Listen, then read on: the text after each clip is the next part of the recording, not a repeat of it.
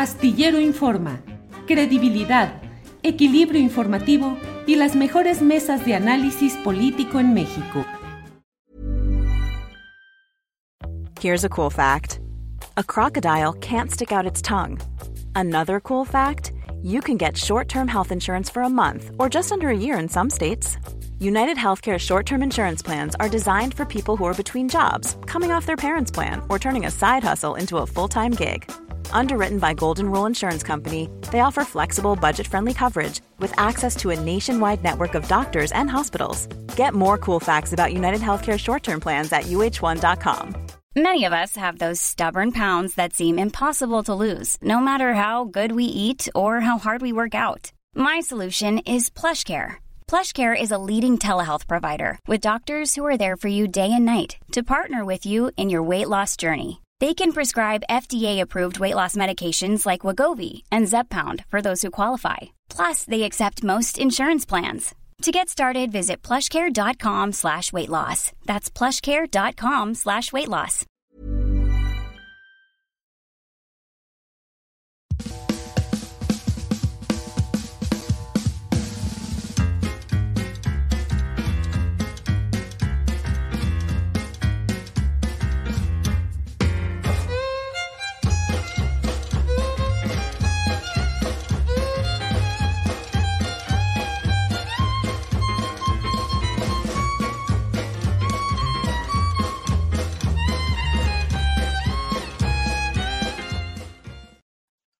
La una de la tarde, la una de la tarde en punto, y ya estamos aquí en Astillero Informa. Muchas gracias por acompañarnos en la transmisión correspondiente a este jueves 7 de septiembre de 2023. Muchas gracias por estar aquí, donde tendremos, como siempre, información, análisis, debate. Hoy tendremos opiniones muy especiales acerca del momento político electoral que estamos viviendo, con la opinión, el análisis de Sabina Berman y luego de Lorenzo Meyer. Tendremos, como siempre, nuestra mesa de seguridad y toda la información relevante de este día. Hay muchas cosas interesantes y de ello nos da cuenta mi compañera Alex Fernanda, que ya está por aquí. Alex, buenas tardes. Hola Julio, ¿cómo estás? Feliz jueves.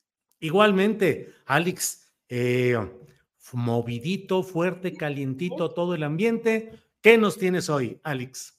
Pues mira, Julio, hoy quiero comenzar con que la tarde de ayer la doctora Claudia Sheinbaum Pardo fue declarada como coordinadora de los comités en defensa de la cuarta transformación.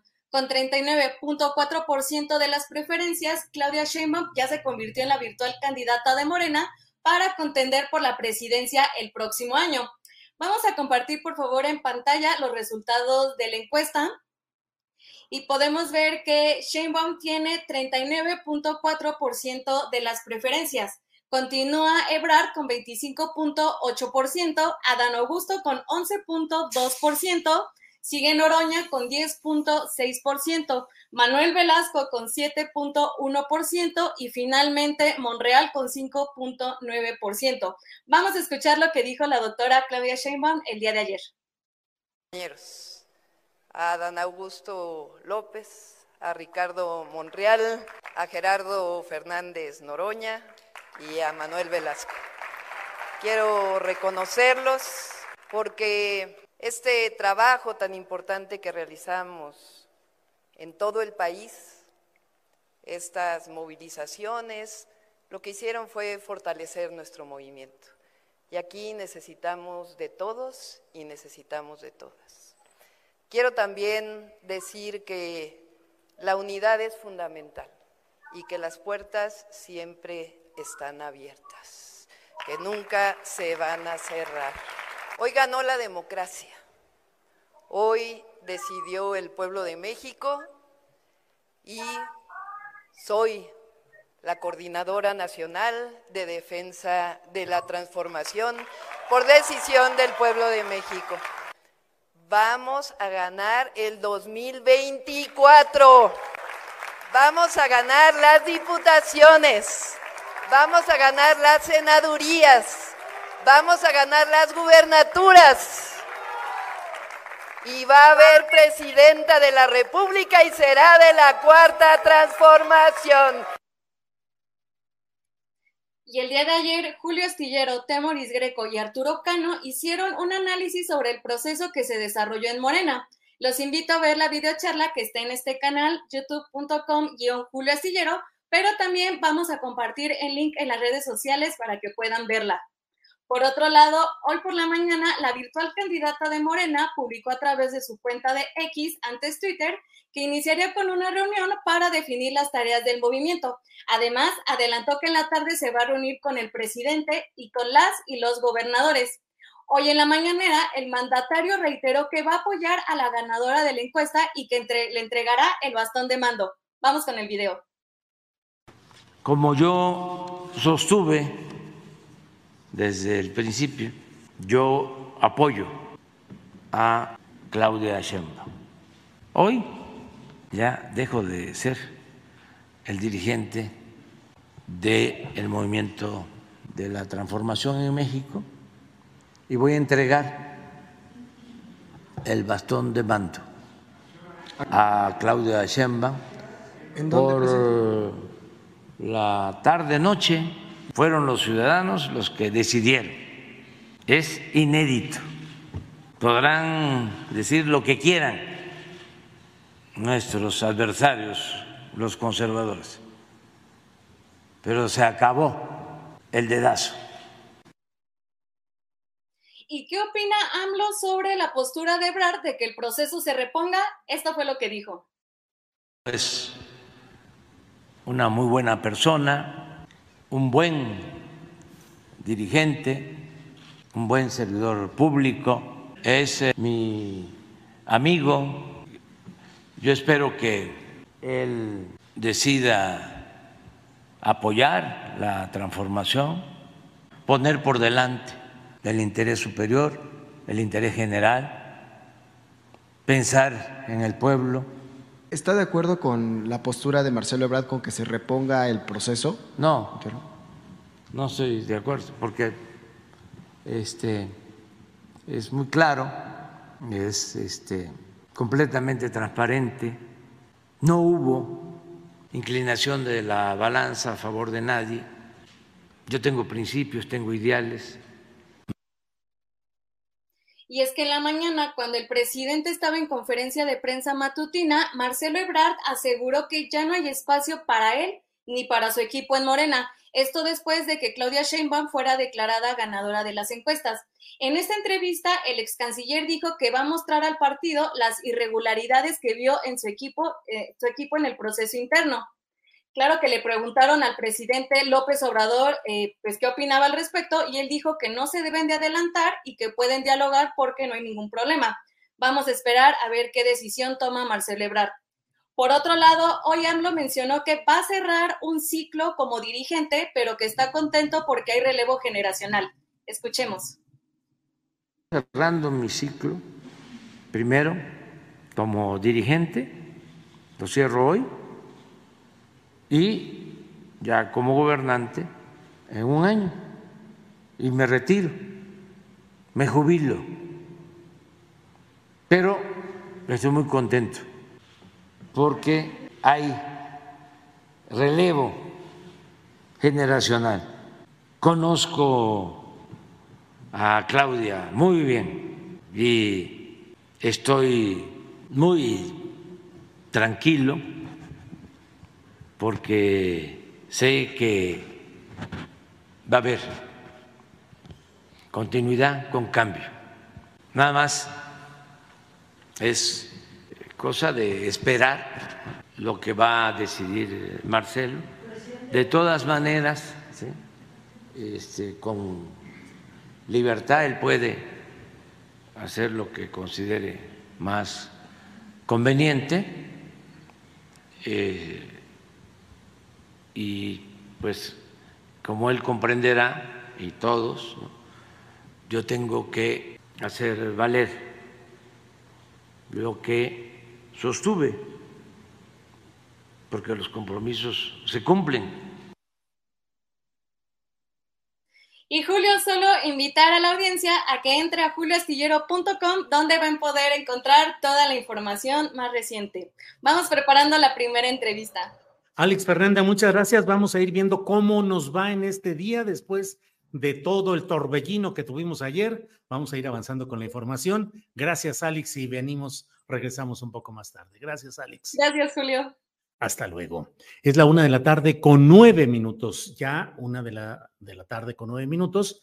En unos segunditos, en cuanto me avisen, ya estaremos listos con la llamada telefónica. Va a ser por vía telefónica con Sabina Berman pero pues le voy comentando algunas de las cosas relevantes de este día. Clara Brugada, la alcaldesa de Iztapalapa, ha anunciado que va a solicitar licencia a su cargo para buscar ser la candidata de Morena a la jefatura de gobierno de la Ciudad de México. Ya sabe usted que eh, en días pasados hubo una entrevista en la jornada, que fue eh, la nota principal, que hizo mucha, hizo muchos, hubo muchos comentarios respecto a Omar García Harfus, que dijo, estoy listo para lo que se necesite, para los retos que vengan. Omar García Harfus, secretario de Seguridad Pública del Gobierno de la Ciudad de México. Bien, pues es la una de la tarde con nueve minutos y vamos de inmediato a nuestra eh, pues primera plática, un, un análisis que vamos a tener con Sabina Berman, escritora, a quien saludo con gusto por la vía telefónica. Sabina, buenas tardes. Buenas tardes, Julio, ¿cómo estás? Bien, Sabina, muchas gracias. Gracias por tomar esta llamada. Em, Sabina, pues no necesito darte mucho contexto, las cosas política y electoralmente están candentes y en momentos definitorios. Claudia Sheinbaum ya como candidata o como coordinadora de la 4T, virtual candidata presidencial, y eh, el jaloneo o el barrunto de decisión que perfila Marcelo Ebrard. ¿Cómo vas viendo las cosas en todo este terreno, Sabina? Pues Julio, primero que nada decir que la queja de Marcelo Ebrard de que hubo un fraude, a mí no me hace sentido. Desde hace un año todas las encuestas le daban la ventaja a Claudia sobre de él y las cinco encuestadoras que se usaron en la consulta de la 4T le dieron a Claudia la ventaja. Para suponer un fraude, como lo supone Marcelo Ebrard, habría que suponer que todas las casas encuestadoras del país se complotaron en pro de Claudia y en contra de Marcelo. A, mí me parece más creíble que Claudia hizo una mejor campaña que Marcelo de, hace dos años. Y me gustaría describir qué hizo Claudia. Lo que hizo Claudia el último año y el año todavía anterior se llama tejer. Algo que las mujeres hacemos con gran naturalidad, es parte de nuestra herencia cultural.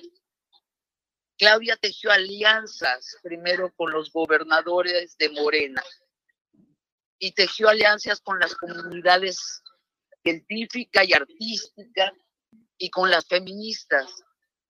Es decir, esas tres comunidades alienadas de, del presidente López Obrador. Y eso lo hizo sin destejerse del presidente López Obrador. Lo contrario, siguió tejiendo con él asegurando en cada discurso, en cada entrevista, que representa la continuidad de la 4T con un serio personaje. Sabina, con el señalamiento previo e insistente de que ella fue la candidata favorita de Palacio Nacional, eh, impulsada, cultivada, prohijada por Andrés Manuel López Obrador. ¿Qué decir ante eso, Sabina? Bueno, creo que López Obrador señaló hace dos años que ella era su favorita. La señaló en dos ocasiones, dejó que se tomara la fotografía y después abrió una competencia bastante limpia y permitió que compitieran los precandidatos yo creo que sería muy ingenuo pensar que López Obrador sabía que iba a ser Claudia. Abrió la competencia por dos motivos muy obvios. Para probar a los precandidatos, ver quién lo hacía bien y quién lo hacía mal, quién hacía mella, quién ganaba más preferencias, quién no hacía mella y perdía preferencias. Y luego para movilizar al electorado de izquierda. Fue una gran campaña de movilización nacional de la gente que simpatiza con la izquierda. Y bueno, resulta que Claudia lo hizo mejor, hizo una mejor campaña y lo hizo a la luz del día. Cualquiera puede ver que hizo una mejor campaña. ¿Qué hizo, por ejemplo, Marcelo? Marcelo salió muy poco hacia la gente. Marcelo, su target, su blanco, era la clase media. Él dijo, yo quiero un país de clases medias pero no fue con los pobres a decirles quiero elevarlos a ustedes. No fue con la clase media a mítines y les dijo no voten por el PAN y el PRI, voten por Marcelo. Lo que hizo es exclusivamente ir a los medios comerciales que todos sabemos que tienen una preferencia casi unánime por el frente opositor y que se han pasado cinco años denostando lo que ha hecho este gobierno y desde ahí le habló a un público de clase media, efectivamente, y capturó 20 por, 25%, 25% de los electores. Era lógico. Sí. Oye, Sabina, hay dos eh, caricaturas que me llaman la atención. Una de Hernández, eh, que hizo hace tres meses, dice, hace tres meses hice la caricatura correspondiente a hoy, donde está Marcelo Ebrard viéndose frente al espejo y lo que le devuelve la imagen del espejo es la imagen de Ricardo Mejía Verdeja, el entonces aspirante dentro de Morena, que rompió y que se fue luego a ser candidato por el PT en Coahuila. Otra en del caricaturista jalisciense Cucho, que tiene a Marcelo Ebrard eh, viéndose al espejo eh, y al espejo está la imagen de Manuel Camacho Solís. Y el título de este cartón es algo así como en las mismas o el mismo camino. Y atrás, en una ventana, asoma eh, la imagen de Dante Delgado de Movimiento Ciudadano. Eh, ¿cuál imagen te parece que sea la más adecuada? ¿Una ruptura interna para buscar mm, realmente una, eh, una opción como Ricardo Mejía Verdeja o el mismo camino de ruptura y de enturbiar el ambiente político como sucedió en 1994 con Manuel Camacho Solís respecto a Luis Donaldo Colosio? Bueno, estamos en la especulación, ¿cierto? Lo que yo me imagino es que Marcelo desde hace ya varios meses ha decidido irse con Movimiento Ciudadano y que Movimiento Ciudadano lo está esperando. Por eso pospusieron el nombramiento de su candidato para que pueda ser Marcelo Ebrard. A la pregunta expresa, Dante Delgado me contestó sobre Marcelo Ebrard compartimos las mismas ideas, eh, somos amigos. En este lenguaje de los políticos de vieja cuña, quiere decir que está bienvenido Marcelo para ser su candidato. ¿Y cuáles son las ideas de las que habla Dante? Pues que son ambos socialdemócratas, eh, Marcelo, si se va con eh, Movimiento Ciudadano, cambiaría todo el mapa político. Así como se gira un caleidoscopio y cada pieza política queda en otro lugar, eso pasaría si el próximo lunes nos anuncia que se va a Movimiento Ciudadano. Y yo creo que tiene mucha oportunidad, no sé si de ganar la presidencia, pero de crear una nueva oposición mucho más vigorosa. ¿Por qué? Porque Xochitl es una neoliberal progresista o una socialdemócrata o una centrista, como se le quiera llamar a esa posición, idéntico que Marcelo. Es posible que Marcelo le quite muchos votos a Xochitl, porque ambos apelan a los mismos electores y no pocos electores preferirán a Marcelo, que tiene más experiencia en gobernar. Xochitl solo gobernó una alcaldía durante tres años, Marcelo gobernó la Ciudad de México seis años y además ha sido secretario de Relaciones Exteriores y venturosamente. Así que Marcelo se llevaría muchos votos del frente opositor, se llevaría parte del voto de la 4T, el voto de los centristas o los moderados, pienso que una, alrededor de un 10%, y heredaría el voto de Movimiento Ciudadano, que en algunas encuestas, por cierto, es mayor al del PRI. Es decir, eh, Marcelo se volvería un competidor serio, sepultaría al PRIAN, le daría competencia real a la 4T, y en caso de no ganar, él y Dante serían los jefes de una nueva y más fresca oposición. Sabina, y todo ello terminaría favoreciendo el proyecto político de Andrés Manuel López Obrador. Es decir, hay quienes eh, especulan, analizan, plantean la posibilidad de que, mm, pues finalmente, los dos finalistas de la contienda interna de Morena, Marcelo y Claudia, vayan por diferente partido, una por Morena, otro por MC, pero a fin de cuentas, digamos que son ramas del mismo árbol. ¿Te parece que podría darse un escenario así de maquiavélico?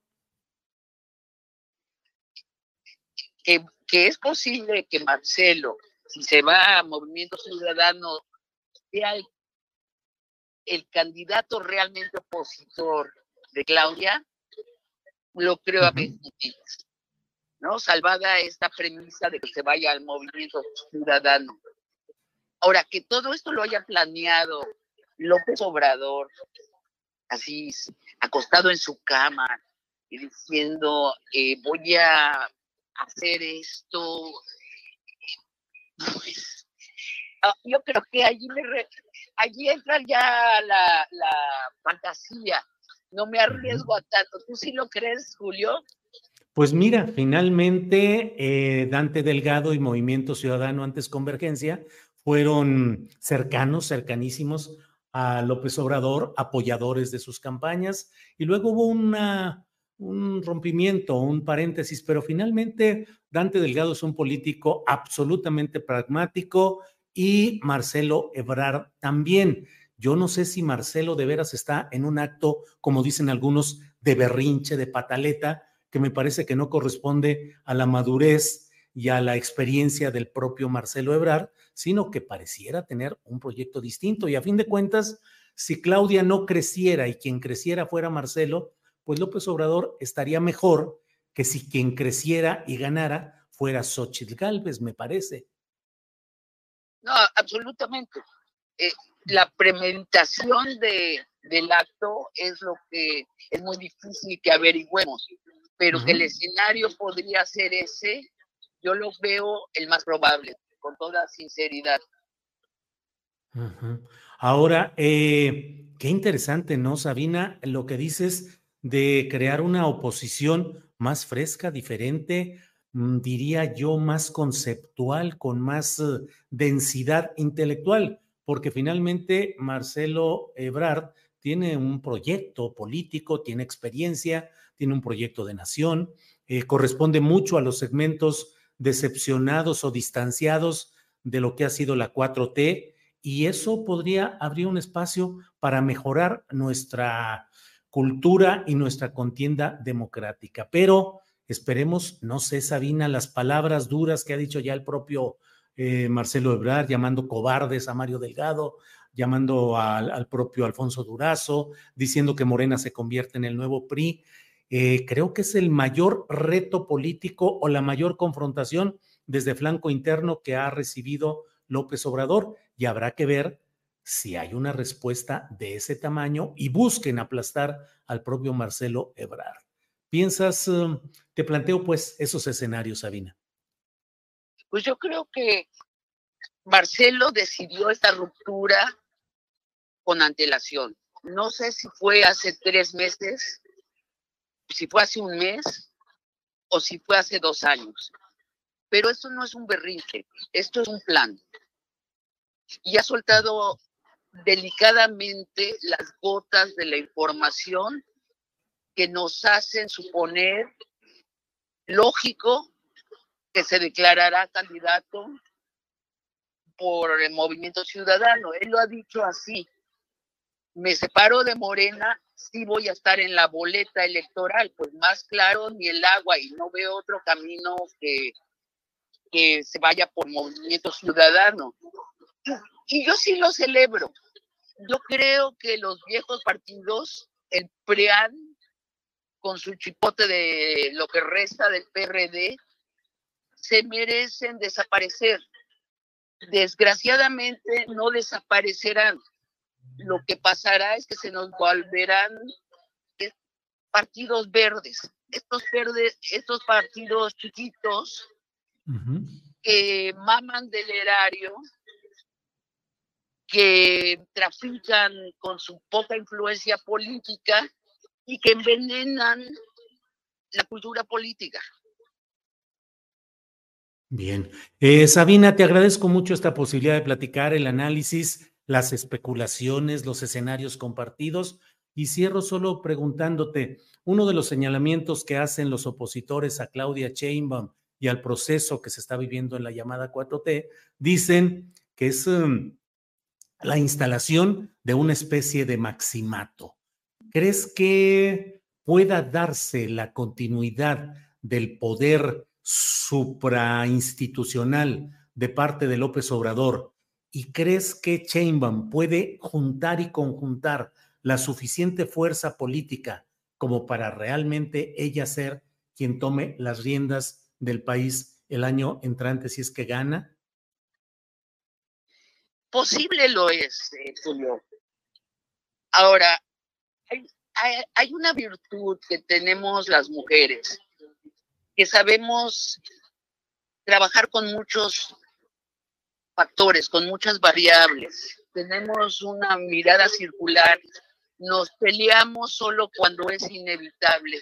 Esta cultura machista de la política mexicana habla de que hacer alianzas es someterse, es ser eh, eh, corrupto, eh, reconocer la tutoría de un maestro es agacharse a él, dejarse chingar, decía Octavio Paz, decía que los mexicanos pensamos en términos de quién chinga y quién es chingado, es decir, es la cosmogonía también de Hegel, quién es el amo y el esclavo en una relación. A mí la impresión que me da es que si Claudia gana la presidencia, va a proseguir una relación con López Obrador y lo va a consultar. Y sin embargo, va a tener su propio perfil. Lo ha demostrado en estas, eh, en esta campaña. Lo que ha demostrado es que es capaz de acercarse a grupos que están enajenados del presidente y entablar con ellos diálogo, que es capaz de abrazar incluso a gente que a ti y a mí nos parecerá impresentable, pero como ella dice, yo estoy haciendo política, no estoy haciendo estética.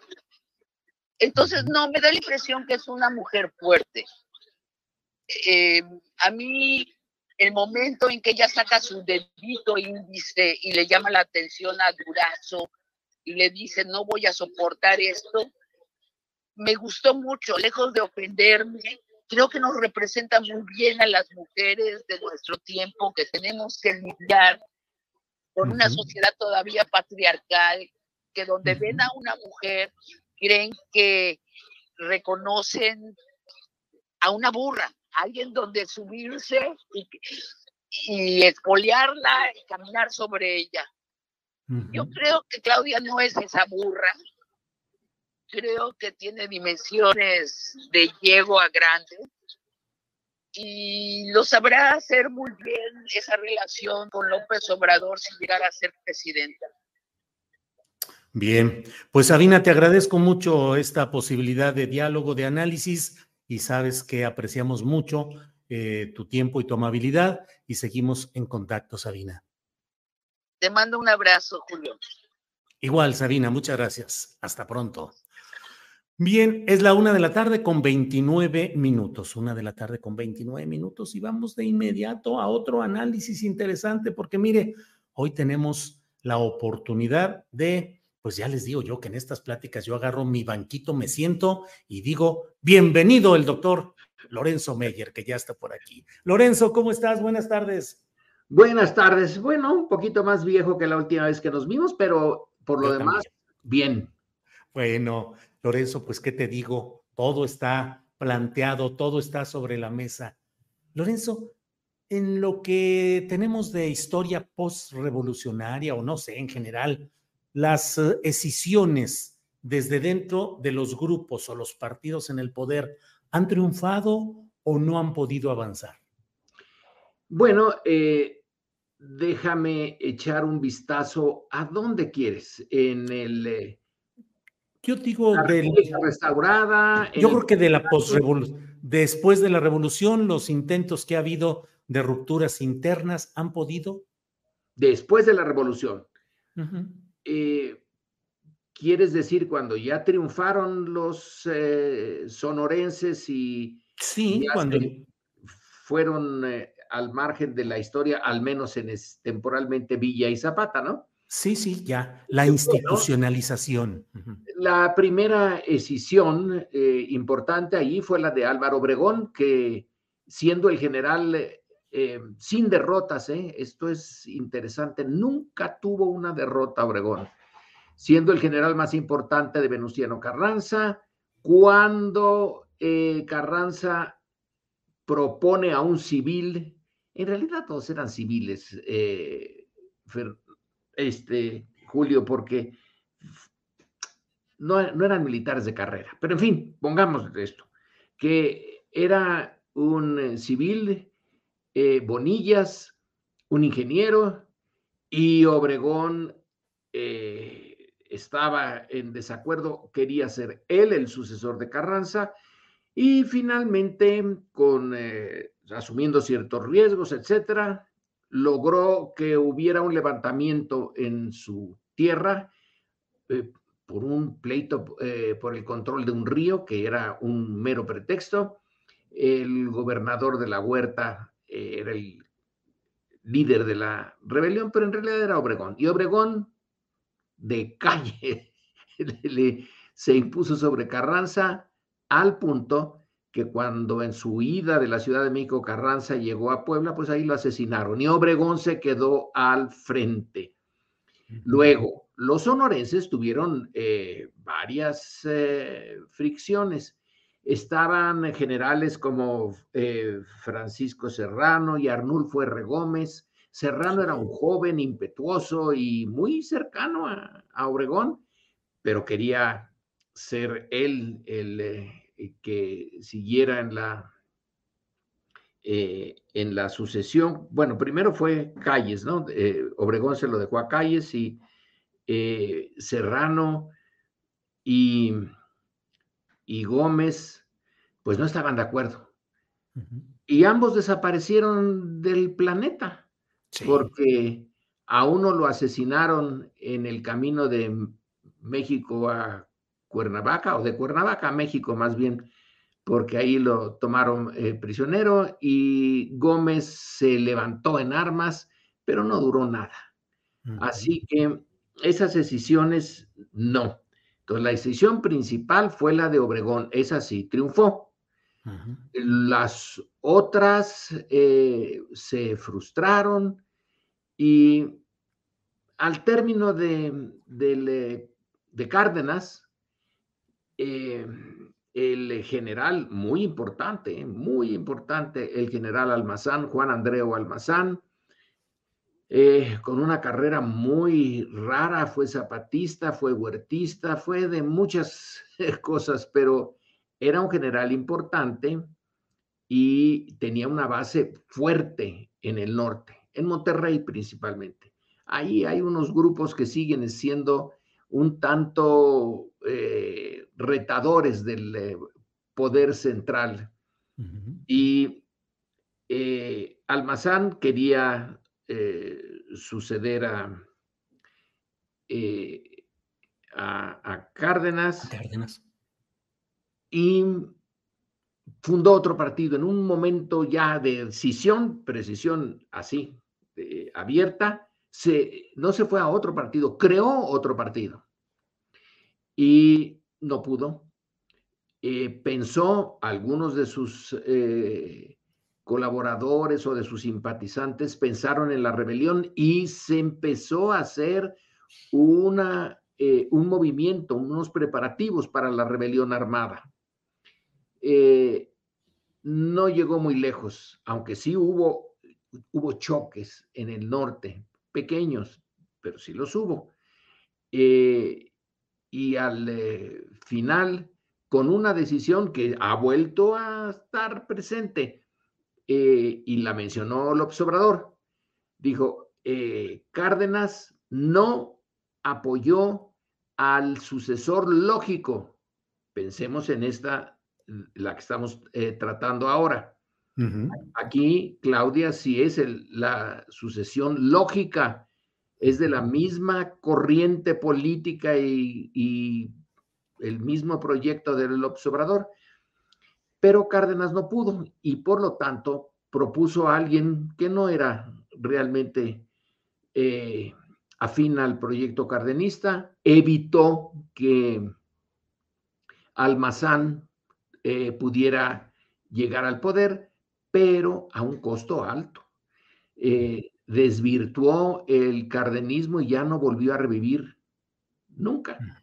Eh, otra decisión, pues ya menos importante, fue la de Ezequiel Padilla, que, eh, digamos, le puso un, un problema a Miguel Alemán.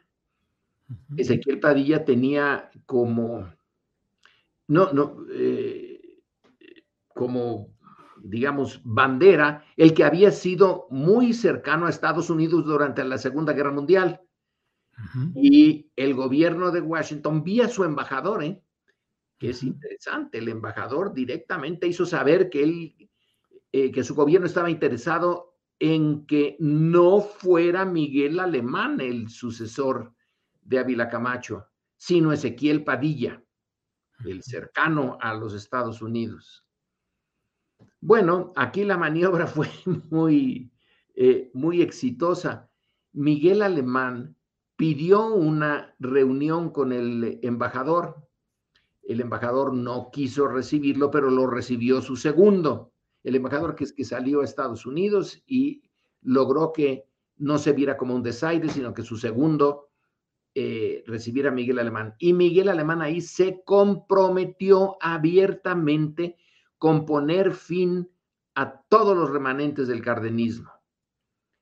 Es decir, ante Estados Unidos se abrió de capa y dijo, miren, yo sé que ustedes no me están, eh, me ven con, con simpatía, pero yo les aseguro que yo destruyo los remanentes del cardenismo y que voy a echar fuera a Lombardo Toledano de la TTM que es un izquierdista.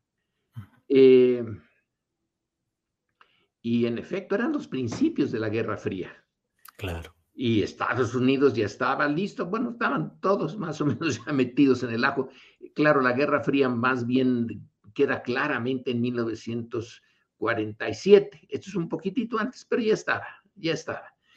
Eh, entonces, este compromiso que hizo eh, Miguel Alemán con Estados Unidos, vía la embajada, vía el Departamento de Estado, llevó a que no hubiera eh, mayor problema y Alemán y no Ezequiel Padilla fue el eh, ganador.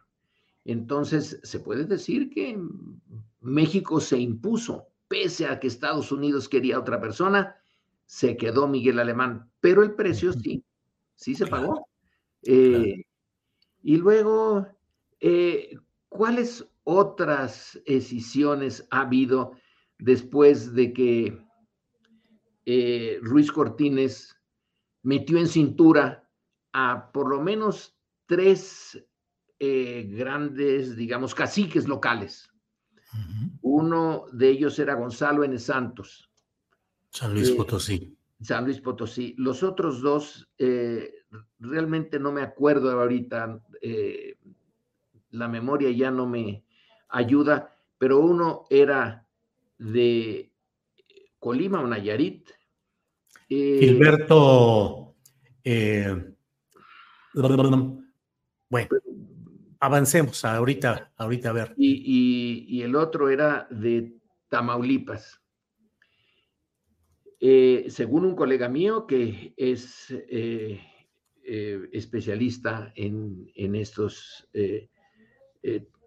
momentos, Rogelio Hernández, la habilidad de Ruiz Cortines consistió en ponerlo, neutralizar a unos con los otros y sacar a López Mateos. Después de ahí, Julio, yo ya no me no veo ninguna Sí, claro que estaban, eh, se quedaron gentes muy molestas con, eh, por ejemplo, cuando López Mateos decide que Díaz Ordaz sea su sucesor, eh, Manuel Moreno Sánchez, que aspiraba a esa, a la presidencia, pues realmente rompe con el PRI y saca un librito bien interesante, donde sostiene que México es ya una oligarquía y hace un juicio durísimo eh, sobre el papel del PRI y el papel del presidente y la antidemocracia que hay en México. Claro. Eh, ya de ahí en adelante, Manuel Moreno Sánchez, pues ya eh, se dedicó a sus asuntos privados, ya no volvió a la política. Y y de ahí brincamos hasta Cuauhtémoc Cárdenas. Hasta Cuauhtémoc, sí. Yo no veo antes eh, ningún otro caso más o menos importante. Sí, es Cuauhtémoc.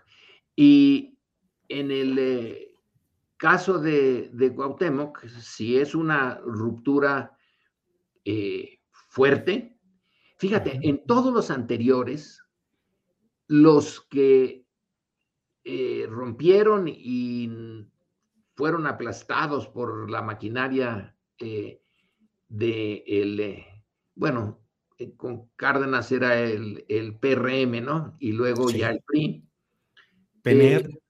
Sus partidos no duraron, se fueron con ellos mismos, el viento se los llevó igual que las candidaturas frustradas.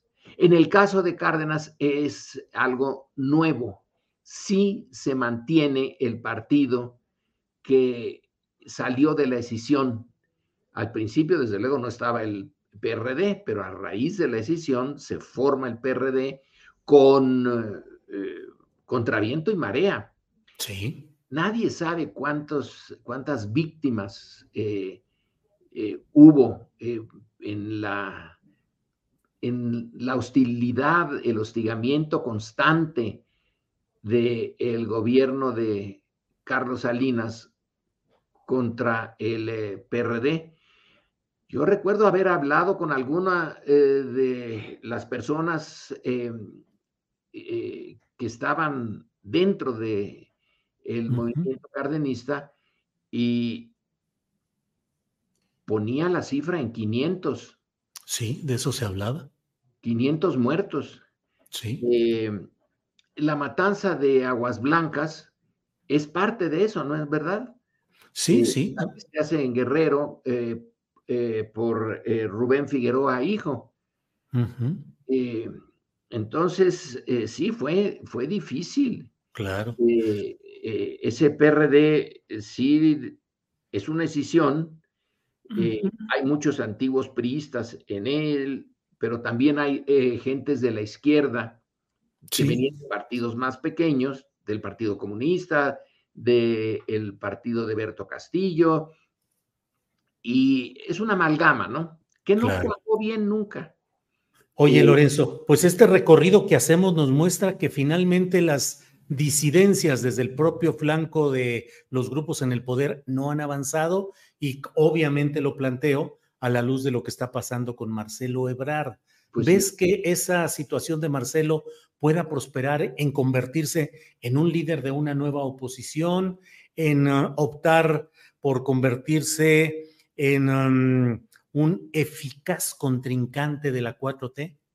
Eh, va a estar difícil. Eh, me parece, y hay que darle crédito eh, eh a, quien eh, se lo merece, Jorge Cepeda Patterson hoy publica un artículo que me parece muy atinado.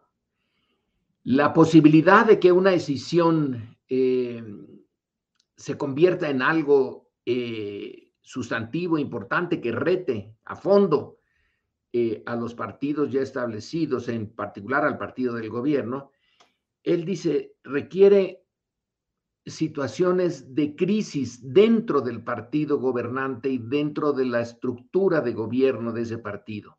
Una crisis económica, el, eh, es la primera que, que, saca, ¿no? Y no hay crisis económica.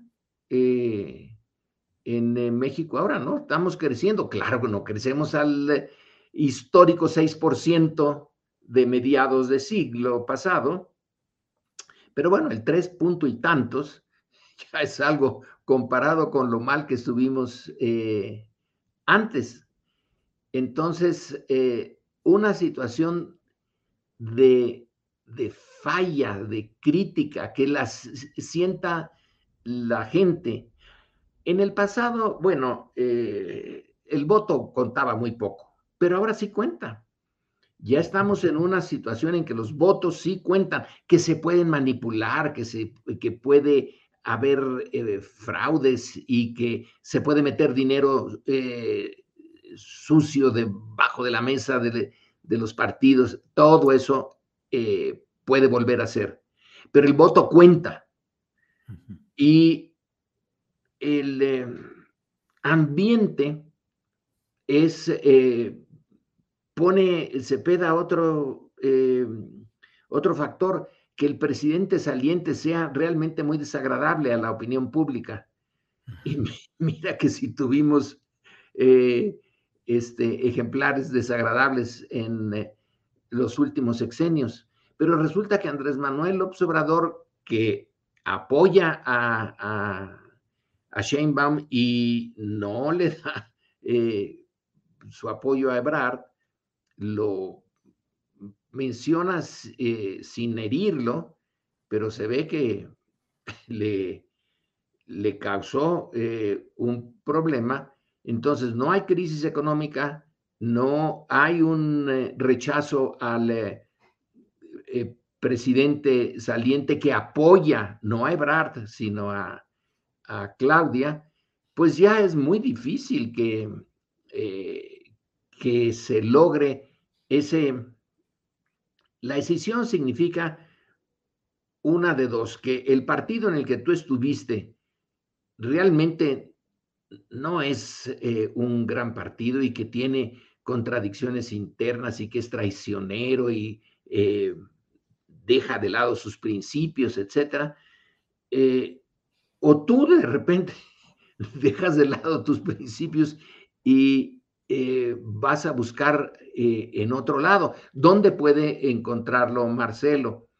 Que ha mostrado que es un funcionario eh, eficiente, nadie le puede negar su papel durante la pandemia, pero ¿a dónde se puede ir? Se especula, ¿no? Bueno, pues a Movimiento Ciudadano o a crear un partido nuevo, es un trabajo bien difícil y arduo. Lo pudo hacer Andrés Manuel y a lo largo de mucho tiempo, no fue eh, una tarea de un año a otro. Eh, es eh, con esto, el pluripartidismo que hay ahora ya no es tan claro como en el caso de Cuauhtémoc, cuando pues el PAN era un partido testimonial, era la oposición leal al PRI, pero no tenía entonces eh, la fuerza que llegó a tener eh, después. Eh, recogería el PAN a Ebrard, que si ya tiene a Xochitl, el Movimiento Ciudadano, o crearía uno nuevo. Hay que, hay que reconocerle que Ebrard ya intentó crear un partido nuevo al lado de Manuel Camacho. Algo ¿cómo se llamaba? Em, el Partido del Centro Democrático. Centro Democrático, exactamente. Eh, pues no, ya, eh, ya está casi copado el espacio de, para nuevos partidos. No que no se pueda intentar y que a lo mejor eh, podría en otras circunstancias tener éxito, pero está como muy reducido ya el espacio para un nuevo partido. Sí, ahora, Lorenzo, em, son varios los eh, elementos que en este esquema convergen y uno de ellos es el recuerdo de lo que pasó en 1994 con eh, el enojo y el distanciamiento de Manuel Camacho Solís respecto a Carlos Salinas de Gortari, dado que Manuel Camacho Solís se consideraba el candidato natural que debería dejar Carlos Salinas, no fue así y dejó al joven, al hijo político de Carlos Salinas, que lo había ido conduciendo y preparando, presidente nacional del PRI, luego secretario de Desarrollo Social, y entonces se dio un eh, enturbiamiento de la vida pública nacional con una serie de factores en los cuales se decía que Salinas impulsaba al propio Manuel Camacho para que le jugara las contras internas a Luis Donaldo Colosio. Y luego viene toda la etapa del levantamiento zapatista, la comisión de paz, pero siempre hubo ese proceso en el cual Camacho le jugaba las contras al candidato oficial del partido en el poder. Ahora se habla de que mm, eh, Marcelo Ebrard estaría repitiendo el mismo esquema de Camacho Solís. ¿Qué opinas? ¿Qué recuerdas de aquellos eh, momentos aplicable al momento actual? Pues que la situación, el entorno en que tratar de aplicar esa eh, receta otra vez, el entorno es distinto, eh, es muy distinto. Salinas no pudo nunca afirmar que su elección fue eh, limpia. Siempre tuvo ese problema de, de fondo de la legitimidad. Eh, tuvo que enfrentar al eh, cardenismo, del neocardenismo del cual ya hablamos, y lo hizo de una manera dura. es cierto que tenía un, un movimiento político que él, eh, él mismo creó, pero no se deslindó nunca del PRI. Se suponía que podía haber creado un partido distinto Salinas, que era el, de la solidaridad. Solidaridad. Pero eh, en realidad no le dio muchas bases sociales.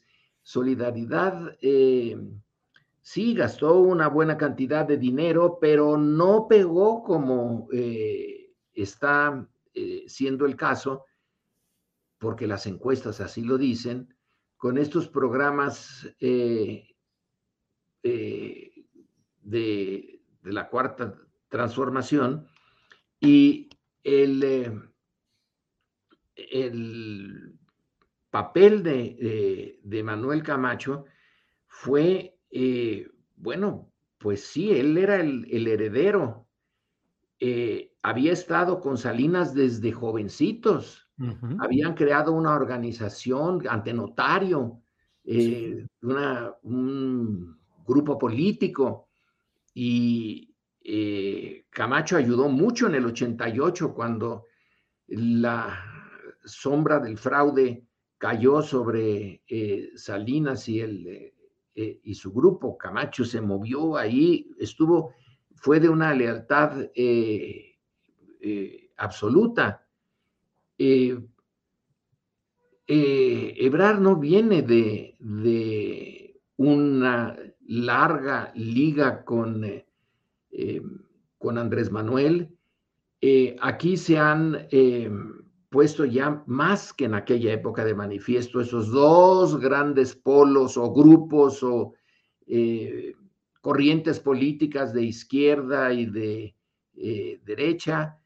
Eh,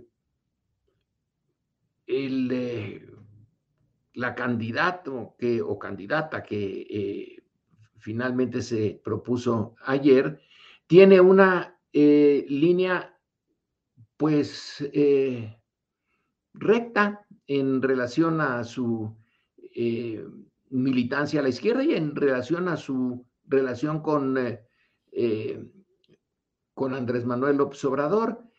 Entonces, tratar de jugar el papel de Camacho allí es que Ebrard nunca fue el, nunca tuvo la posibilidad que sí tuvo Camacho con eh, Salinas, de que había sido casi su hermano político desde el principio y había estado en las duras y las maduras y le había servido muy bien y de repente le salen con que no, con que siempre no.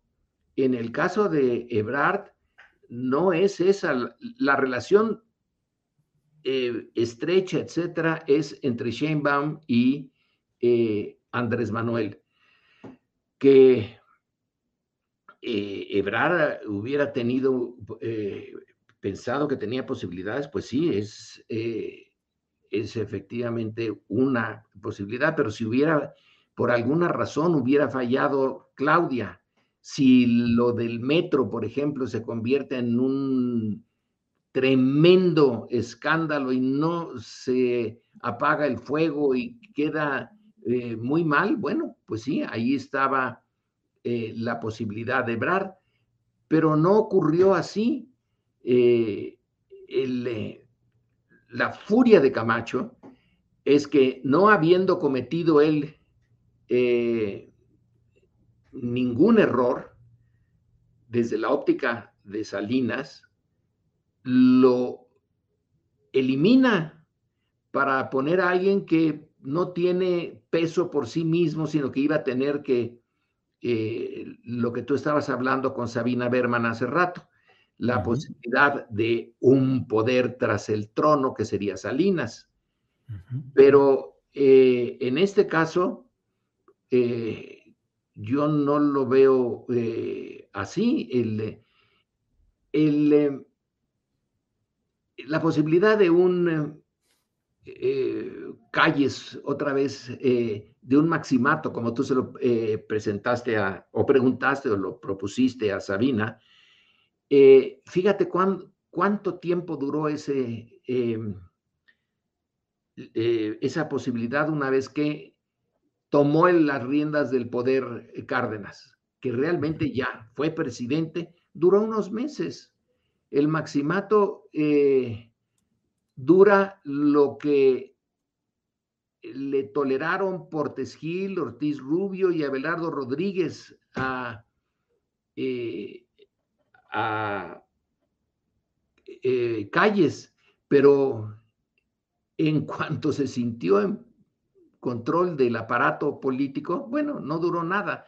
Eh, el tener un, un, maximato. Ahora es, es absurdo, ya no, ya no tiene, eh, eso fue un producto histórico que en el momento en que se estaba creando un nuevo, eh, una nueva eh, estructura política y que el ejército tenía un papel fundamental en esto, y Cárdenas controló al ejército desde la presidencia y listo, se acabó.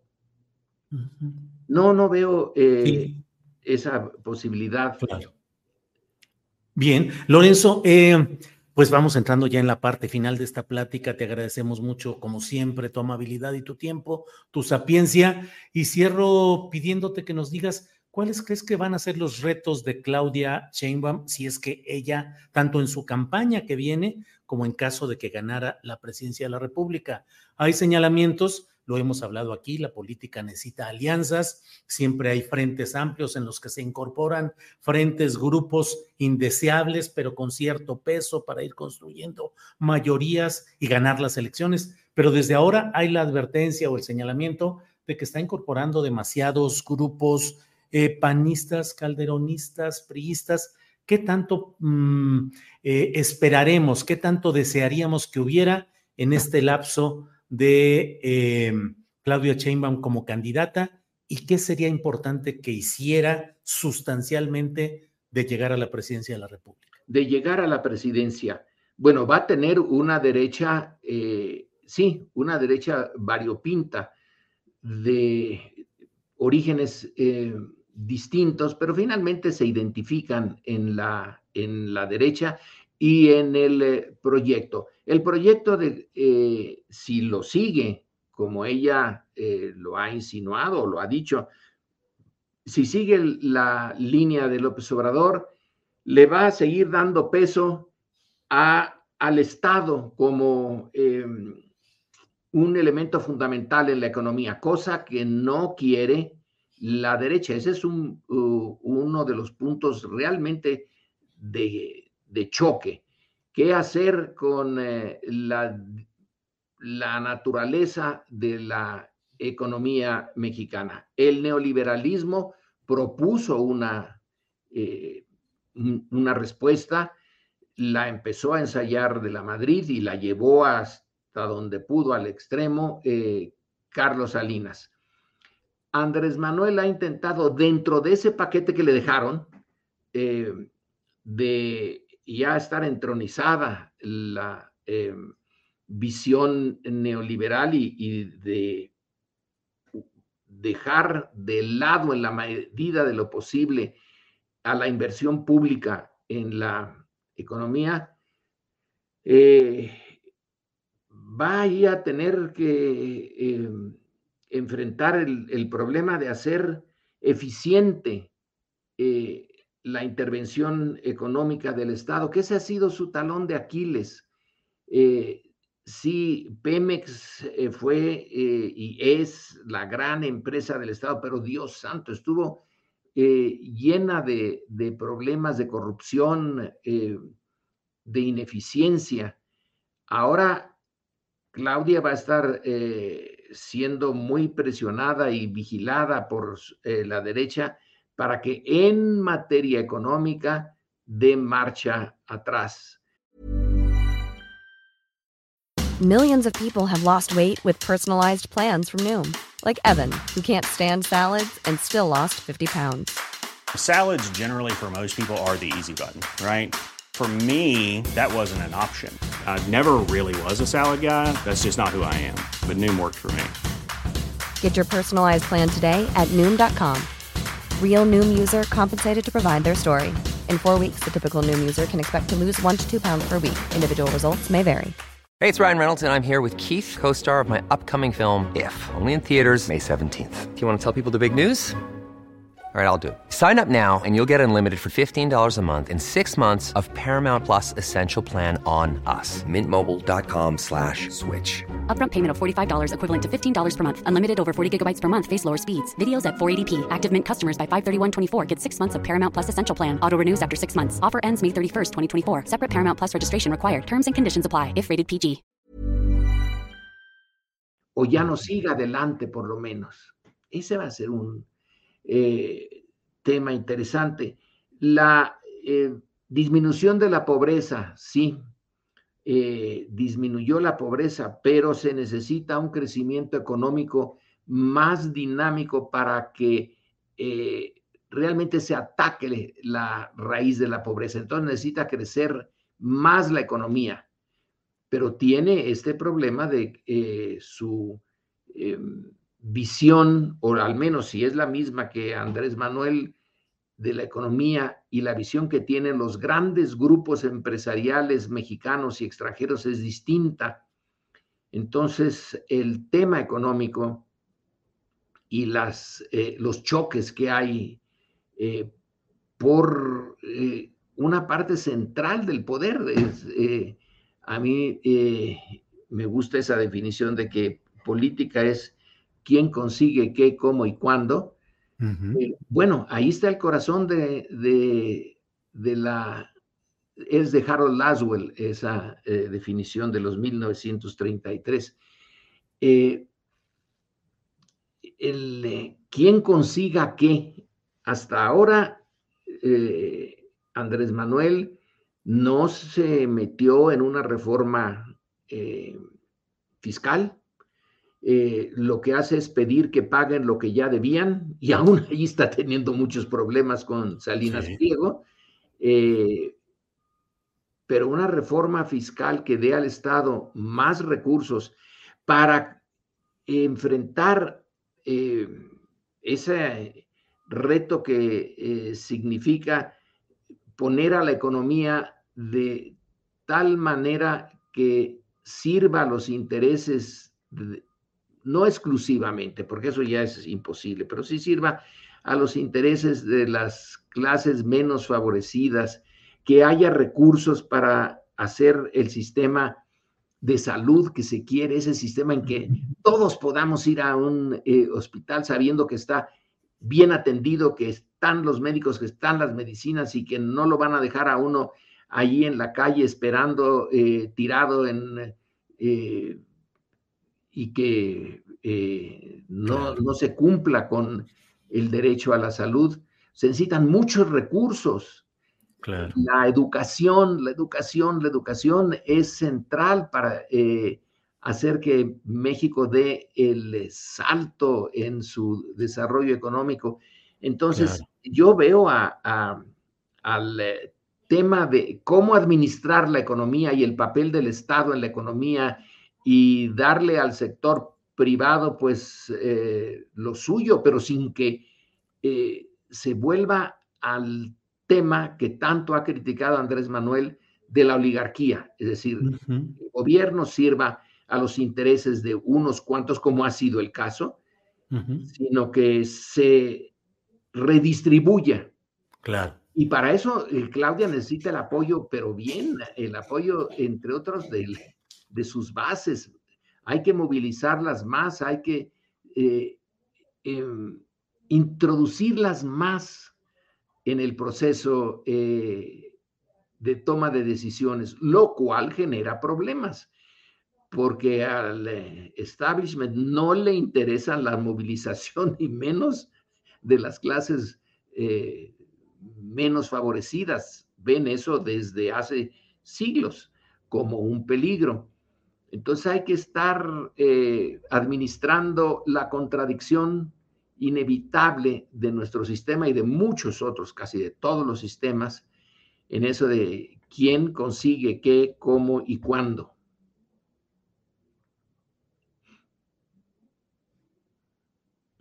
Como siempre, Lorenzo, muchas gracias por la posibilidad de platicar, de analizar y bueno, ya eh, retiro mi banquito de estar escuchando la cátedra del doctor Lorenzo Meyer y ya me siento adecuadamente en mi silla de conductor. Lorenzo, como siempre, muchas gracias y ahí seguimos en la platicadera. Muy bien, Julio, muy bien. Y qué bien que invitaste también a Sabina. Sí, sí, sí, por teléfono. No pudo hacerlo presencialmente, hubiera sido muy interesante poder platicar con los dos al mismo tiempo, pero hoy solo pudo hacerlo por teléfono. Ya lo haremos. Ojalá lo podamos hacer más adelante. La tecnología, la tecnología. Hasta luego. Gracias, Lorenzo. Hasta luego. Gracias. Buenas tardes. Bien, son las dos de la tarde con seis minutos. Dos de la tarde con seis minutos. No se vaya, vamos enseguida. En unos minutitos vamos ya a nuestra mesa de seguridad. Le voy informando que la eh, candidata, la virtual candidata a la presidencia de la República, Claudia Sheinbaum, ha informado que envió hoy un mensaje a eh, Marcelo Ebrard, invitándolo a platicar, diciéndole que está puesta y lista para dialogar, pero que no ha tenido una respuesta.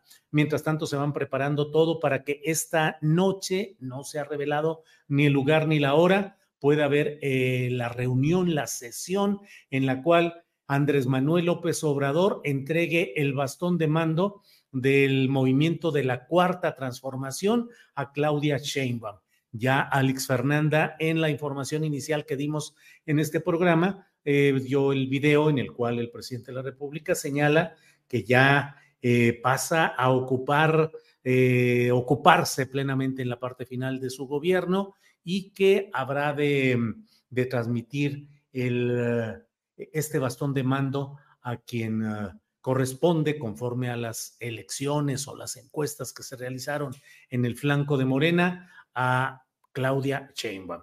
A mí me parece que estamos en presencia de un momento muy importante que implica la redefinición de los posicionamientos de las fuerzas políticas. Vea usted cómo de pronto Xochitl Gálvez y todo el ruido que había respecto al Frente Amplio ha quedado eh, diría yo, colocado en su justa dimensión. Hubo un tiempo en el cual por el proceso interno de Morena tuvieron el espacio abierto, el espacio mediático sobre todo, de expresión y de comunicación, pero ahora viene esta etapa en la cual creo que va a haber ya una gran movilización y activación de lo que es eh, la presencia de Morena y de la así llamada cuarta transformación.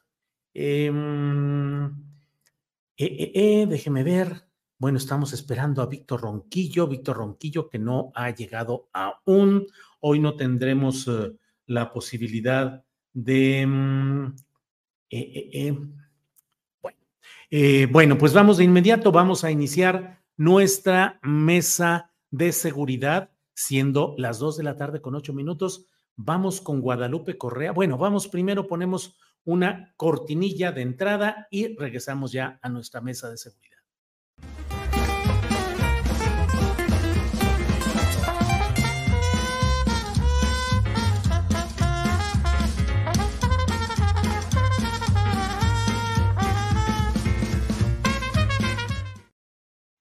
Bueno, en esta ocasión por la vía telefónica estamos con Guadalupe Correa Cabrera. Guadalupe que está por aquí por esta vía telefónica. Guadalupe, buenas tardes. Muy buenas tardes, Julio. Disculpa, es que no, no tengo un buen sistema hoy y la verdad es que no quería eh, poner en riesgo nuestra comunicación, entonces no voy a poder aparecer en cámara.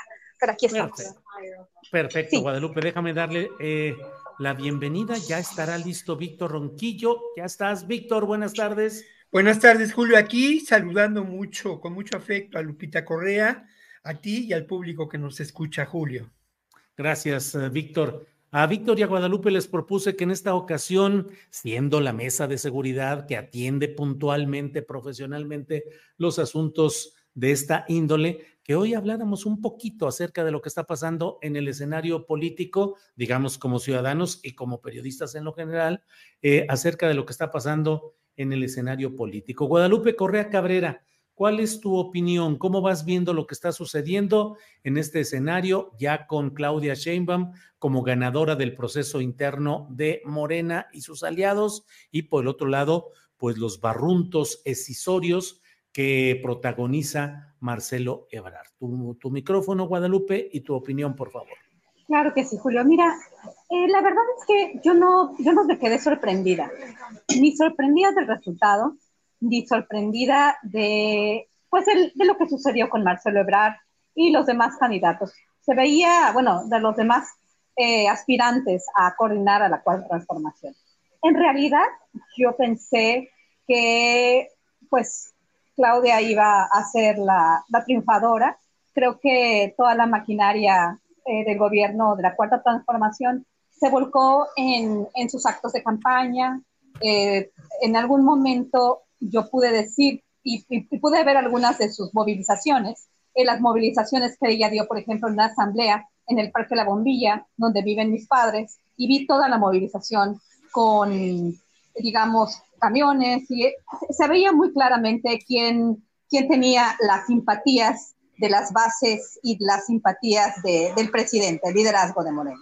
Y bueno, también se veía que Marcelo Ebrard tampoco le, le dedicó mucho, mucho cerebro a su campaña, fue una campaña, más bien la de Marcelo Ebrard, no solamente desangelada, sino pues bastante, digamos, él mismo, él mismo como que se, se limitó a no dar la, la, visión que siempre habíamos sabido de él, ¿no? Una persona que, que tenía mucha experiencia, una persona seria, sino más bien se dedicó al TikTok, se dedicó a bailar, se dedicó a, a, decir que todo va a estar bien. Realmente fue una campaña muy desafortunada para él. Cada vez iba bajando en, en, en aceptación. Y Y bueno, finalmente él ah, nos había anunciado ya hace un par de semanas, un poco más de un par de semanas, que para él el piso no era parejo y que estaba entre ellos dos y como queriendo dar la impresión de que iba a haber una ruptura, ¿no? Y esta ruptura se esperaba, o sea, siempre que suceden estos, este tipo de, de pues, eh, digamos, de ejercicios para, para ver quién va a ser, ¿no? Cuando dos candidatos o tres candidatos tienen las aspiraciones, pues realmente, realmente se esperaba, ¿no? Eh, me da la impresión de que Marcelo Ebrard tampoco tiene, tiene tantas personas detrás de él, ¿no? Que se puede ir a Movimiento Ciudadano, que puede ser un candidato independiente, como, como se, ha, este, pues se ha argumentado y lo, él mismo como que ha dado esas en estos últimos, en estos últimos momentos. Pero bueno, al final yo, yo pienso que la cuarta transformación sale muy fortalecida. Andrés Manuel López Obrador le fue bastante bien y muchas de las personas que de alguna manera se subía, estaban teniendo alguna diferencia con Claudia, pues bueno, de nuevo este, se subieron al redir y ahorita pues muchos están celebrando, ¿no? A Claudia sí. Me da la impresión de que, de que eso ya está cantado, ¿no? Eh, la combinación entre Xochitl Galvez y Claudia Sheinbaum, pues, pues realmente Andrés Manuel López Obrador sigue liderando pues, un movimiento muy, muy, muy popular en México. Bien, Guadalupe. Víctor Ronquillo ya se ha anunciado que la ceremonia de entrega del bastón de mando del presidente López Obrador a Claudia Sheinbaum se va a realizar hoy a las 7 de la noche. Eh, dijo la propia candidata Sheinbaum que va a ser un evento privado y dijo que recibir ese bastón de mando es un orgullo, un privilegio. Además, vamos a estar a la altura de las circunstancias va a ser una ceremonia muy emotiva y a seguir trabajando, que es lo más importante, y el llamado siempre a la unidad de nuestros compañeros y compañeras. ¿Qué opinas de lo que estamos viviendo, de lo que te parezca más relevante de este proceso, Víctor Ronquillo? Bueno, lo primero, y sí estoy convencido, es que eh, sin duda nos encontramos en, en una situación totalmente distinta a la que se vivió en los anteriores procesos electorales. Es más, una situación absolutamente distinta a lo que, a lo que puede considerarse la historia política de México. Es cierto que eh, desde hace tiempo sabíamos de alguna manera que la candidata a elegirse sería Claudia Sheinbaum, ¿no? Pero lo sabíamos no tanto porque fuera la preferida de Andrés Manuel López Obrador, que sin duda lo era, es eh, su sucesora, es quien puede dar continuidad y diferencia al movimiento de la cuarta transformación desde mi punto de vista con una perspectiva de una izquierda más moderna.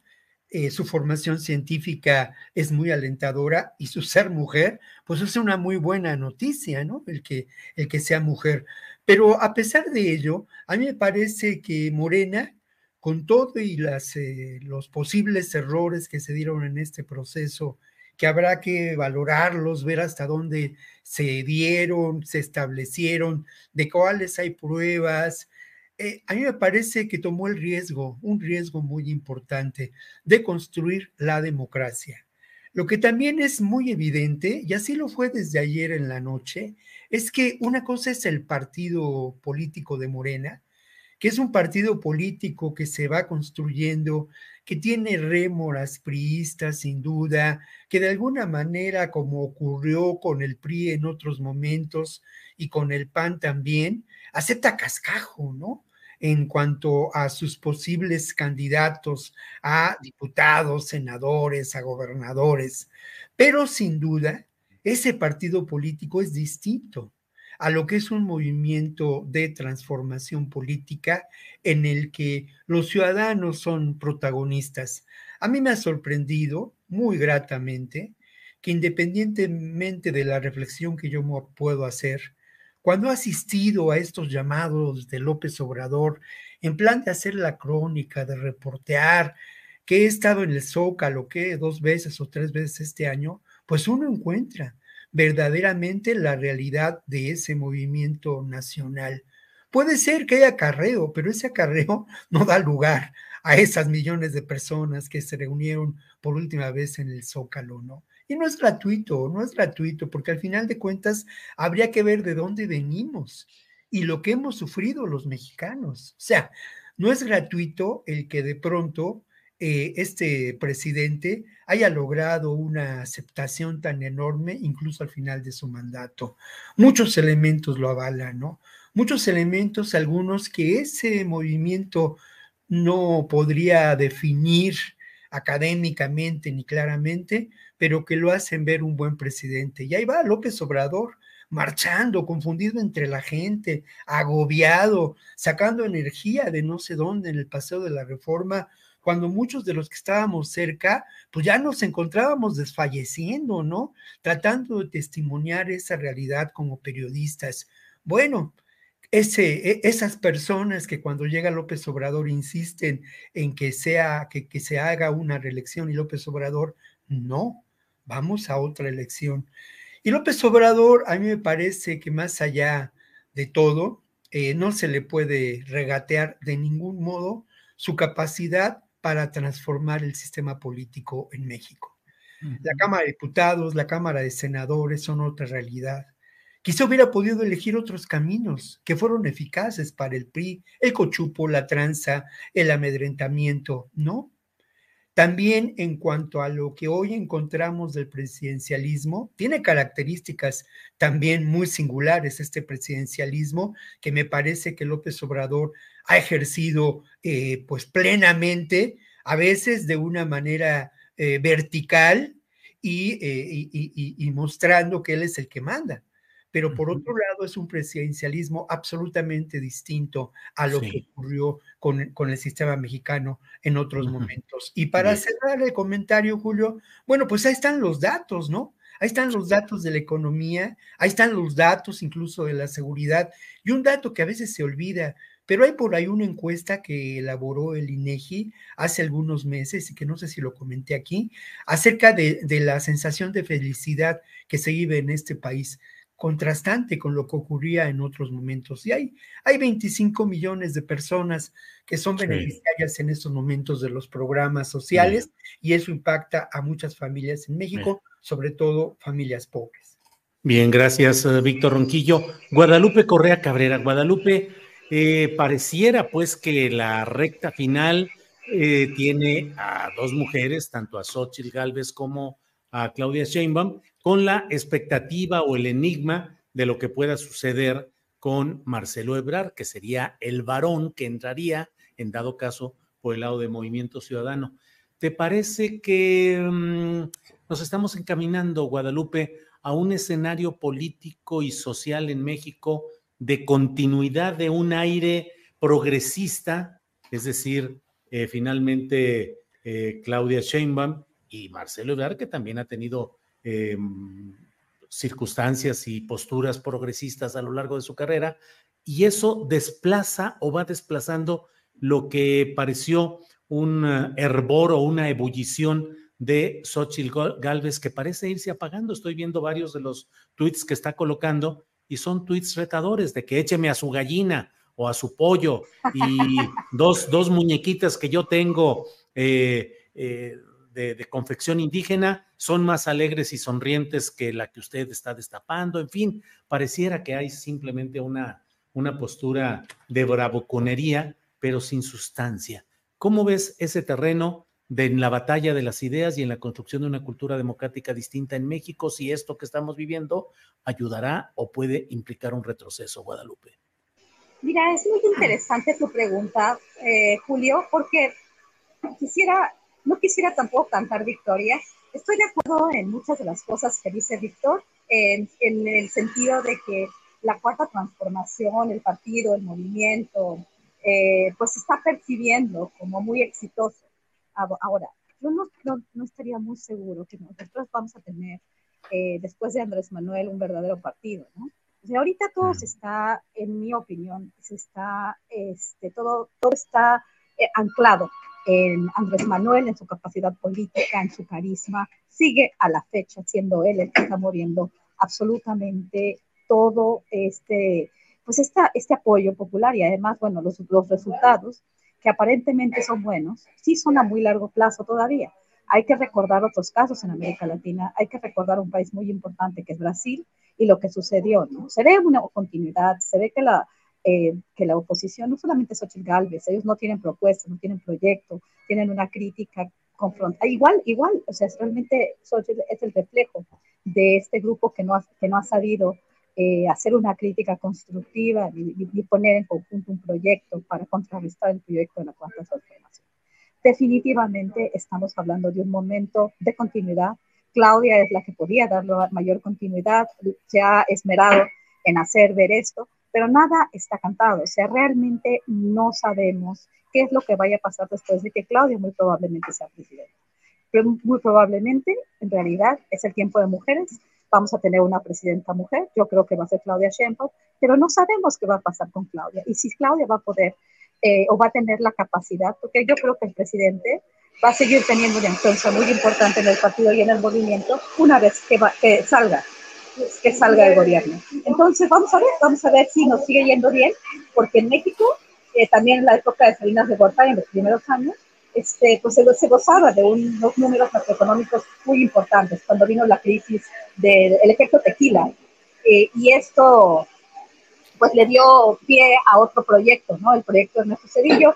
Eh, las amistades o las, las asociaciones en política no duran para toda la vida. Vamos a ver, recordemos lo que pasó en el gobierno de Ecuador, de Rafael Correa, con Lenín Moreno. Digo, no estoy diciendo que Claudia vaya a hacer lo mismo ni nada, pero las cosas en América Latina nunca, nunca, nunca sabemos qué va a pasar. Y como pasa hoy algo, tres años, cuatro años, cinco años de bonanza, pues después no sabemos también, la cuestión internacional puede dar un giro muy, muy importante y está la elección del 2024 en Estados Unidos. No sabemos si el presidente o la presidenta más bien eh, va a tener los tamaños que se requieren para un gran reto, probablemente de un presidente republicano y de avances muy importantes en el Partido Republicano en Estados Unidos.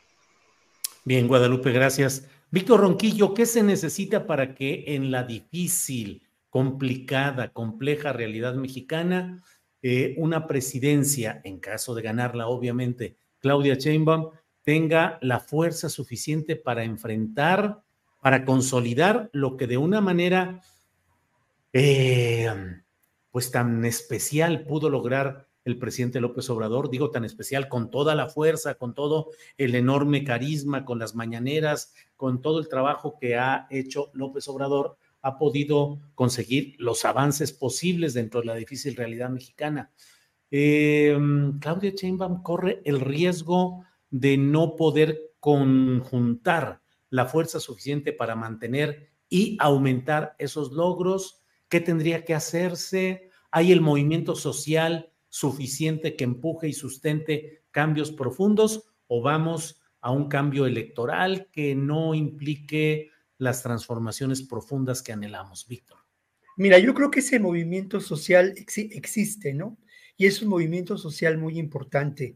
Pero vamos a la realidad de la Ciudad de México donde ha impactado mayormente el discurso pues manipulador, desinformador, el discurso que debate eh, de una manera muy artera la, narrativa de la realidad, que se apropia además de los logros establecidos por un proyecto, por un gobierno de izquierda y progresista.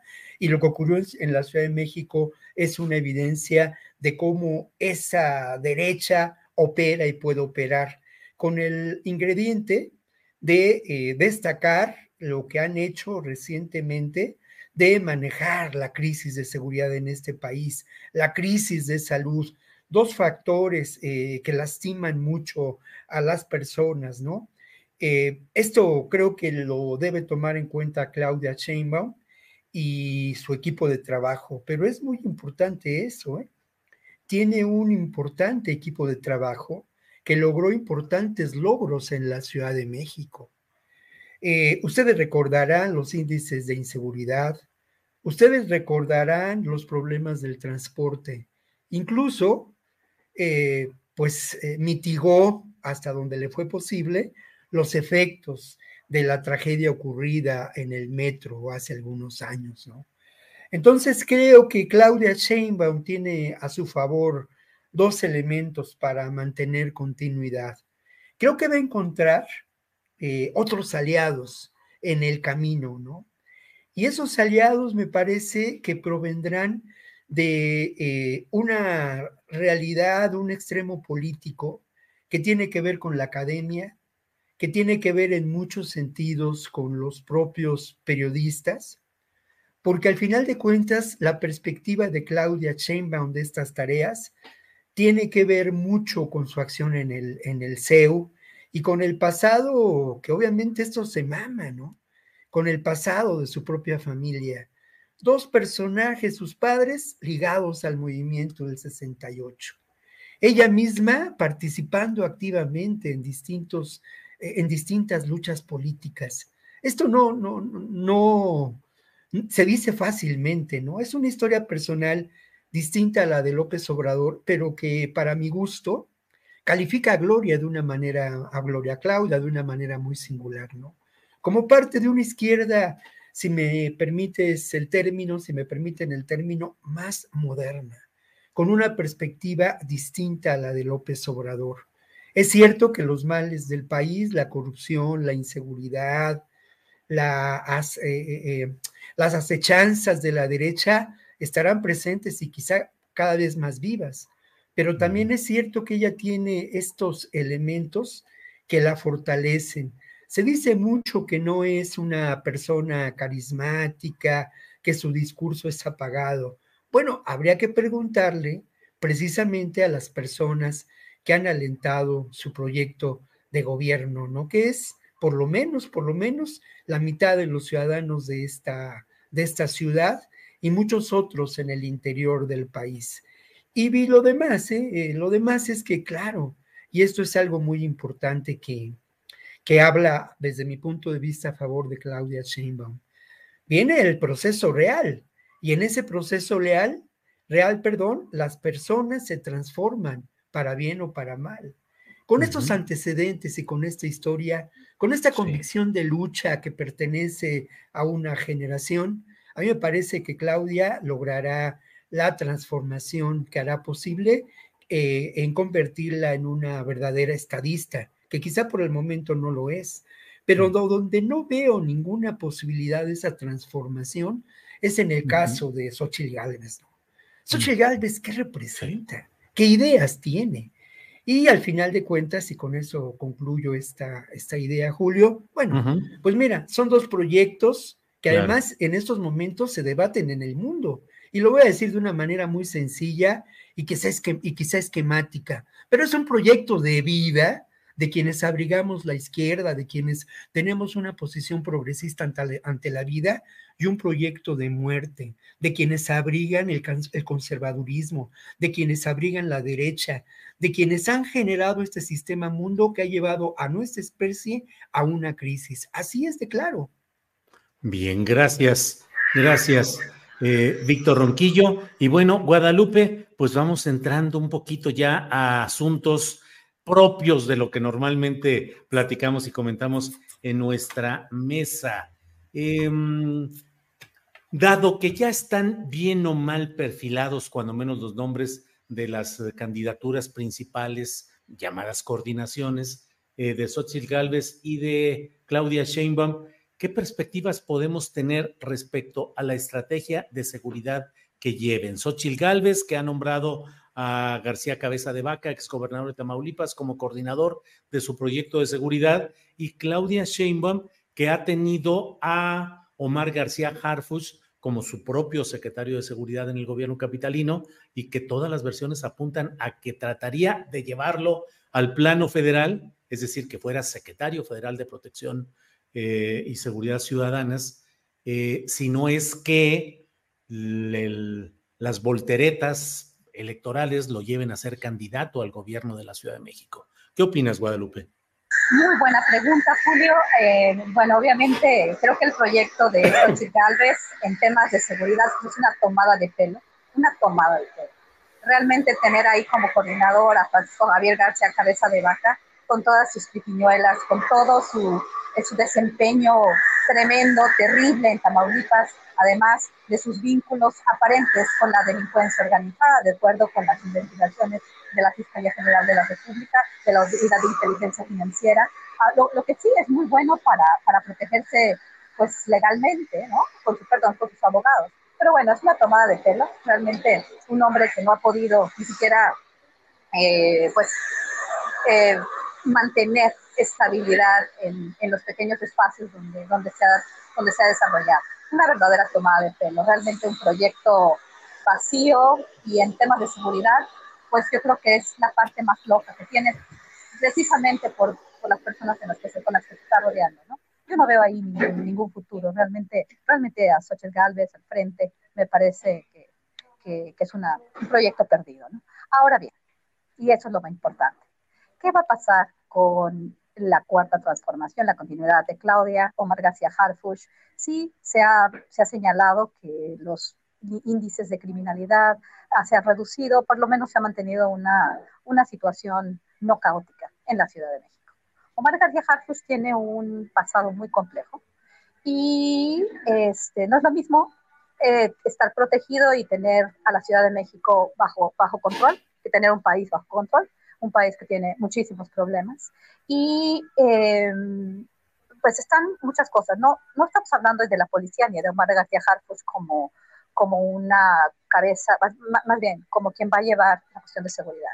Como sabemos, el ejército, y ahí sí, la continuidad que le va a dar Claudia al proyecto de la cuarta transformación va a ser militarismo, militarismo, militarismo, porque ella ha estado de acuerdo en extensión de las capacidades del ejército en todas sus formas. Ella no ha expresado ninguna crítica al proyecto de la transformación, progresista o no. Eso a mí me, llama la atención, un proyecto progresista de izquierda que se ancle y que utilice al, al ejército de la forma en que se está utilizando y para allá vamos, se van a construir probablemente muchos más este, eh, puestos, facilidades, infraestructura para que pues, se acuartele o, o, que se generen los cuarteles en todo el, territorio nacional. Entonces, en realidad, pues no tenemos la policía, la seguridad ciudadana, el coordinador de la seguridad ciudadana sería un puesto mucho, muy, muy menor, ¿no? Sabemos el papel tan triste que hizo el señor Durazo, el gobernador ahora de, de Sonora, que el gobernador anda pues muy, muy, este, muy activo en el partido, ¿no? Parece que anda de pinta, dice, ¿no? Estaba escuchando algunas, algunas conversaciones en Hermosillo, eh, que pues que el gobernador pues ya tiene como unas miras de, de regresar al gobierno federal, pero bueno, eh, como dije, el futuro de la seguridad en México no está en, en quien vaya a encabezar la Secretaría de Seguridad Ciudadana, sino más bien de la Guardia Nacional y las Fuerzas Armadas. Bien, Guadalupe, gracias. Víctor Ronquillo, ¿qué opinas de esos referentes en cuanto a proyectos eh, o esbozo de lo que puede ser el esquema de seguridad pública? Por el lado de Xochitl Gálvez y el Frente Amplio, su referente es eh, el exgobernador de Tamaulipas, García Cabeza de Vaca. Y por el lado de Chainbaum, su referente es, quien ha sido su secretario de Seguridad, eh, Omar García Harfush. ¿Qué opinas de estos esbozos de lo que pueden ser las políticas de seguridad de cada una de estas contendientes, Víctor. Sí, tiene razón en plantear esos referentes, Julio, pero creo que en el caso de, de Xochitl, esos referentes tienen que ir más atrás. Y tienen que ir sin duda a lo que fue el panismo, a lo que fue el foxismo y sobre todo a la instauración en este país de la llamada guerra del narco.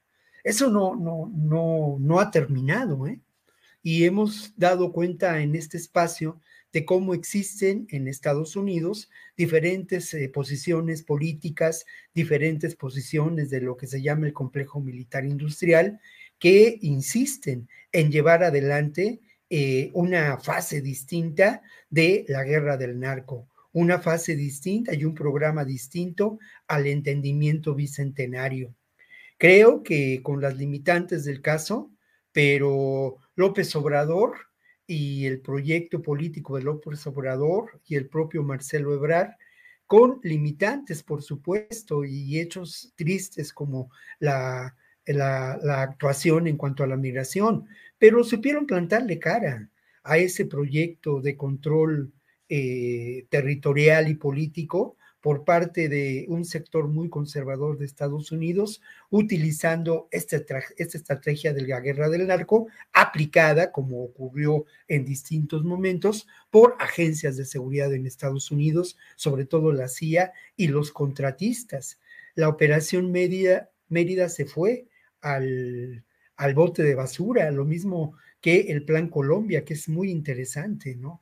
Entonces, eh, ¿qué podemos esperar? Bueno, lo que podemos esperar es, por una parte, este elemento de eh, preocupante, muy preocupante, de volver atrás en esta perspectiva de la guerra del narco, endurecer la mano, que es lo que de lo que ha hablado la propia Galvez, ¿no? Y luego por otra parte, pues no hay duda y eso es tema de un análisis eh, pues profundo, ¿no? La ah, posible actuación de los diferentes grupos del crimen organizado que, que operan en el control territorial de nuestro país en distintas regiones. ¿Qué pasará con estos grupos que eh, de alguna manera participan en el proceso electoral y pueden inclinar la balanza a su favor? ¿Qué pasará con estos grupos en Oaxaca, en el Estado de México? ¿Qué pasará a nivel de diputaciones y senadurías? Esto es eh, muy, muy preocupante. Y aquí sí creo que la alternativa de Claudia Sheinbaum es una alternativa, pues, eh, de verdad muy difícil, ¿no? Porque la posibilidad de llevar adelante un proyecto auténtico de seguridad, de construcción de la paz de este país, con continuidad, con este intentar desmontar las causas estructurales, sociales, económicas, con un proyecto social, lamentablemente eh, no ha sido capaz de algo que he mencionado en otras ocasiones, de desmontar esas estructuras de poder político criminal, esos esas verdaderas instancias de suprapoder en donde se suma el poder político corrupto, el poder criminal, los empresarios beneficiarios de ello, ¿no? Iguala, el espejo de Iguala, que se da en distintas regiones de Michoacán, que se, dan, que se algunas fronterizas. Que y en el caso específico de García Harfuch, ¿consideras que sería negativo o positivo? No, en el caso específico de García Harfuch, no es un personaje que, que, que, a mí me simpatice, pero yo reconozco dos cosas evidentes, tres cosas evidentes, ¿no? Una, hay una estrategia para desmontar lo que pueden considerarse focos de violencia en la Ciudad de México. La otra, hubo una dignificación con salarios de la policía. Y la tercera, la policía tiene acciones de inteligencia. Esos son los elementos centrales de lo que ha logrado en esta Ciudad de México. Sí, es una, para mí, sin duda, es una gestión, es una gestión positiva, ¿no? Ah, y esto podía enmarcarse en un proyecto político más amplio, pero dejando en el centro esta realidad de desmontar esas estructuras, Julio, que eso es una tarea pues titánica, ¿no? Verdaderamente. Y lo otro, pues... Sin, fijarnos en los antecedentes de la Policía Federal, de Iguala, de, la Guardia Nacional, de la Guardia Nacional. Y luego lo otro, pues es que al final de cuentas, y esto también es, no lo justifico ni mucho menos, pero es que en las tareas de seguridad y en las tareas en que participe el ejército, habría que buscarse aliados, ¿no? Habría que buscarse aliados porque uno ve el espejo, el espejo de lo que ha ocurrido en otros países, empezando por Chile y llegando a lo que ocurrió en Brasil y Argentina recientemente, ¿no? Víctor, vamos a darle oportunidad a Guadalupe. Guadalupe. Sí, muchísimas gracias. Bueno, ok aquí estamos, yo creo que así no, no, no, no estamos, eh, no, no estoy de acuerdo en todo lo que, lo que dice este Víctor, porque bueno, Omar García Harfuch también ha tenido pues un, una trayectoria con, con muchos claroscuros, más bien oscuros, ¿no? Y bueno, su cercanía con la Policía Federal de Genaro García Luna, eh, Ayotzinapa, y bueno, esto de lo que los policías tienen más salarios, lo mismo podía decir Genaro García Luna, eso me lo dijo a mí. O sea, hay muchas cosas que esa, esta continuidad del panismo que entiendo, pero, pero yo creo que como nunca eh, los estadounidenses van a estar muy contentos y estas fuerzas oscuras que dice Víctor, que están para él relacionadas con la derecha, que en mi opinión, pues se fue el Partido Demócrata, fue Barack Obama quien realmente este, operó con México Iniciativa Mérida, ¿no? O sea, estamos hablando de demócratas y republicanos. Aquí tenemos un problema muy fuerte por las elecciones, pero hay algo que me gustaría comentar. Eh, Miguel Torruco, el día que Marcelo Ebrard eh, presentó su plan de seguridad y es importantísimo. ¿eh? El tema de la hipervigilancia, de la utilización de tecnología, de los C5, esta propuesta que supuestamente Miguel Torruco, muy cercano a Claudia, muy cercano. Es más, a Sylvester Salón, que es amigo eh, de, de, Torruco, le, le, deseó suerte, no sé si se acuerdan, el primer día, ¿no?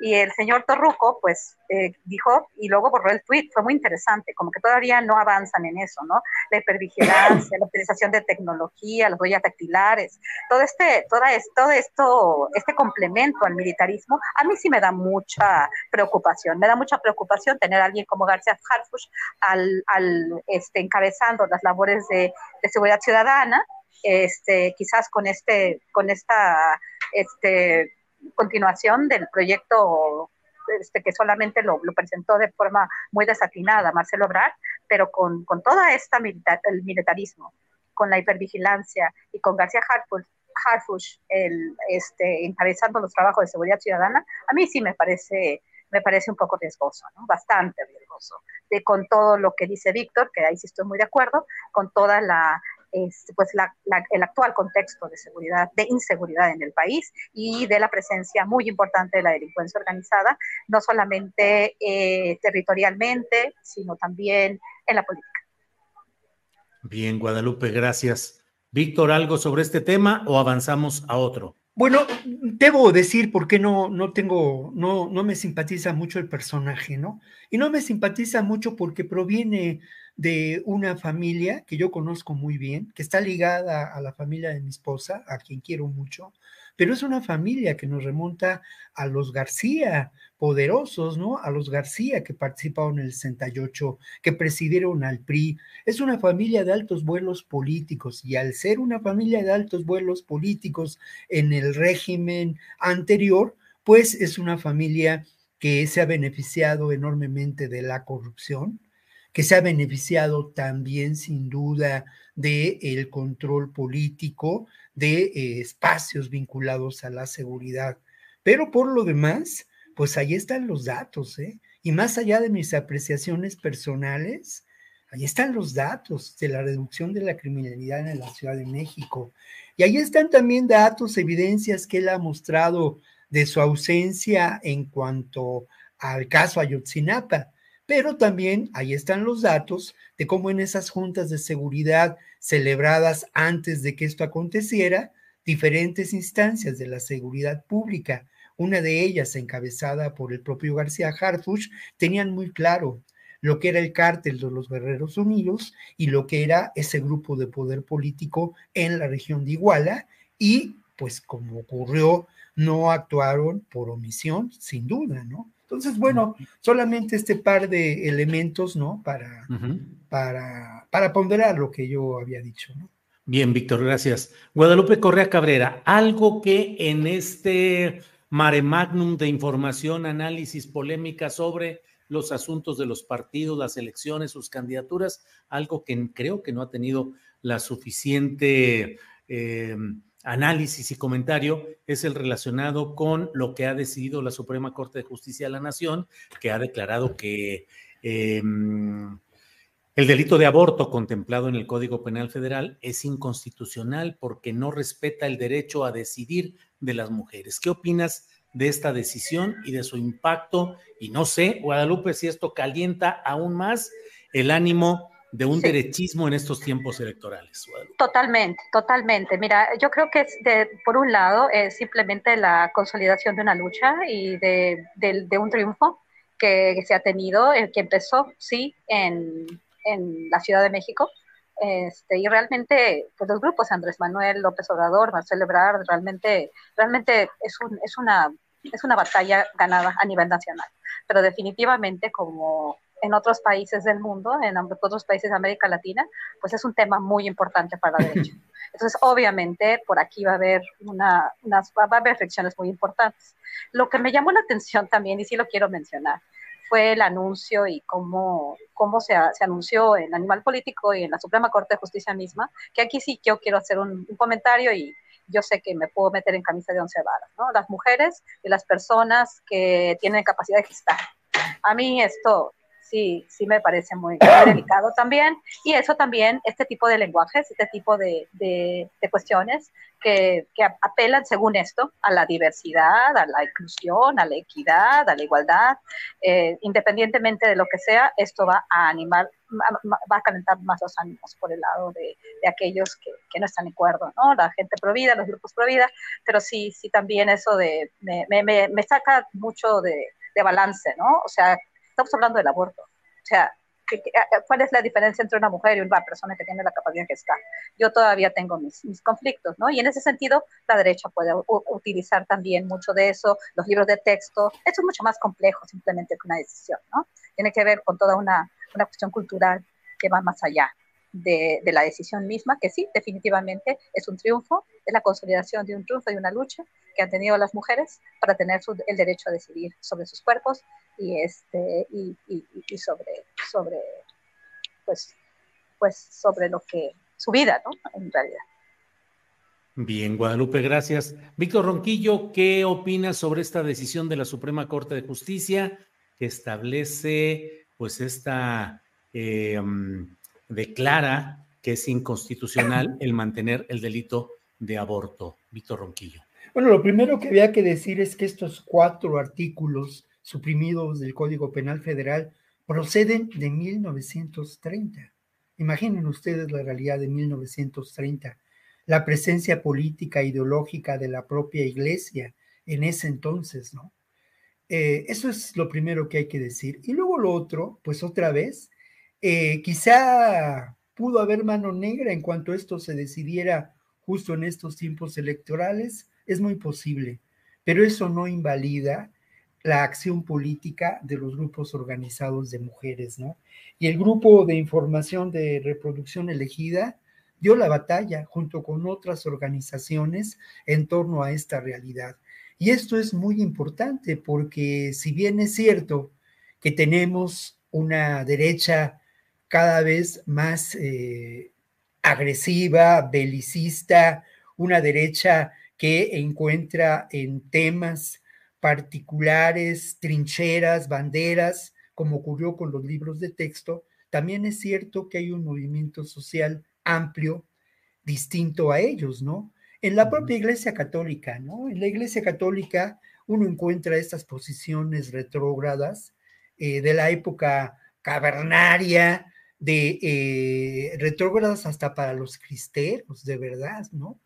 Y en, en, en la zona de Jalisco, en la zona de, de Guanajuato, en algunos lugares de Guerrero, pero encuentra en contraste acciones, posiciones de la Iglesia Católica en defensa de los derechos humanos eh, desde hace décadas, ¿no? Fundamentales en la construcción de la cultura de los derechos humanos, del Centro de Derechos Humanos Miguel Agustín Pro, formado por jesuitas, la acción de los dominicos en la Chiapas de 1914, de 1994 y aún antes, ¿no? Entonces, eh, esto sin duda vuelve a confrontar estas dos visiones del mundo que eh, eh, se, dará, se, dan eh, en, este momento, ¿no? En distintos, en distintos grupos, en distintas realidades económicas, políticas y sociales, pero desde mi punto de vista, esto es una muy buena noticia en términos del reconocimiento de los derechos de, de las mujeres y también es una muy buena noticia en términos de la toma de posiciones. Qué bueno que a los libros de texto se les ha cuestionado tanto, porque esto nos permitió a muchos de nosotros dar a conocer lo que esos libros de texto constituyen, lo que es la escuela, la nueva escuela mexicana. Nos permitió acercarnos al proyecto educativo que construyen y seguir adelante.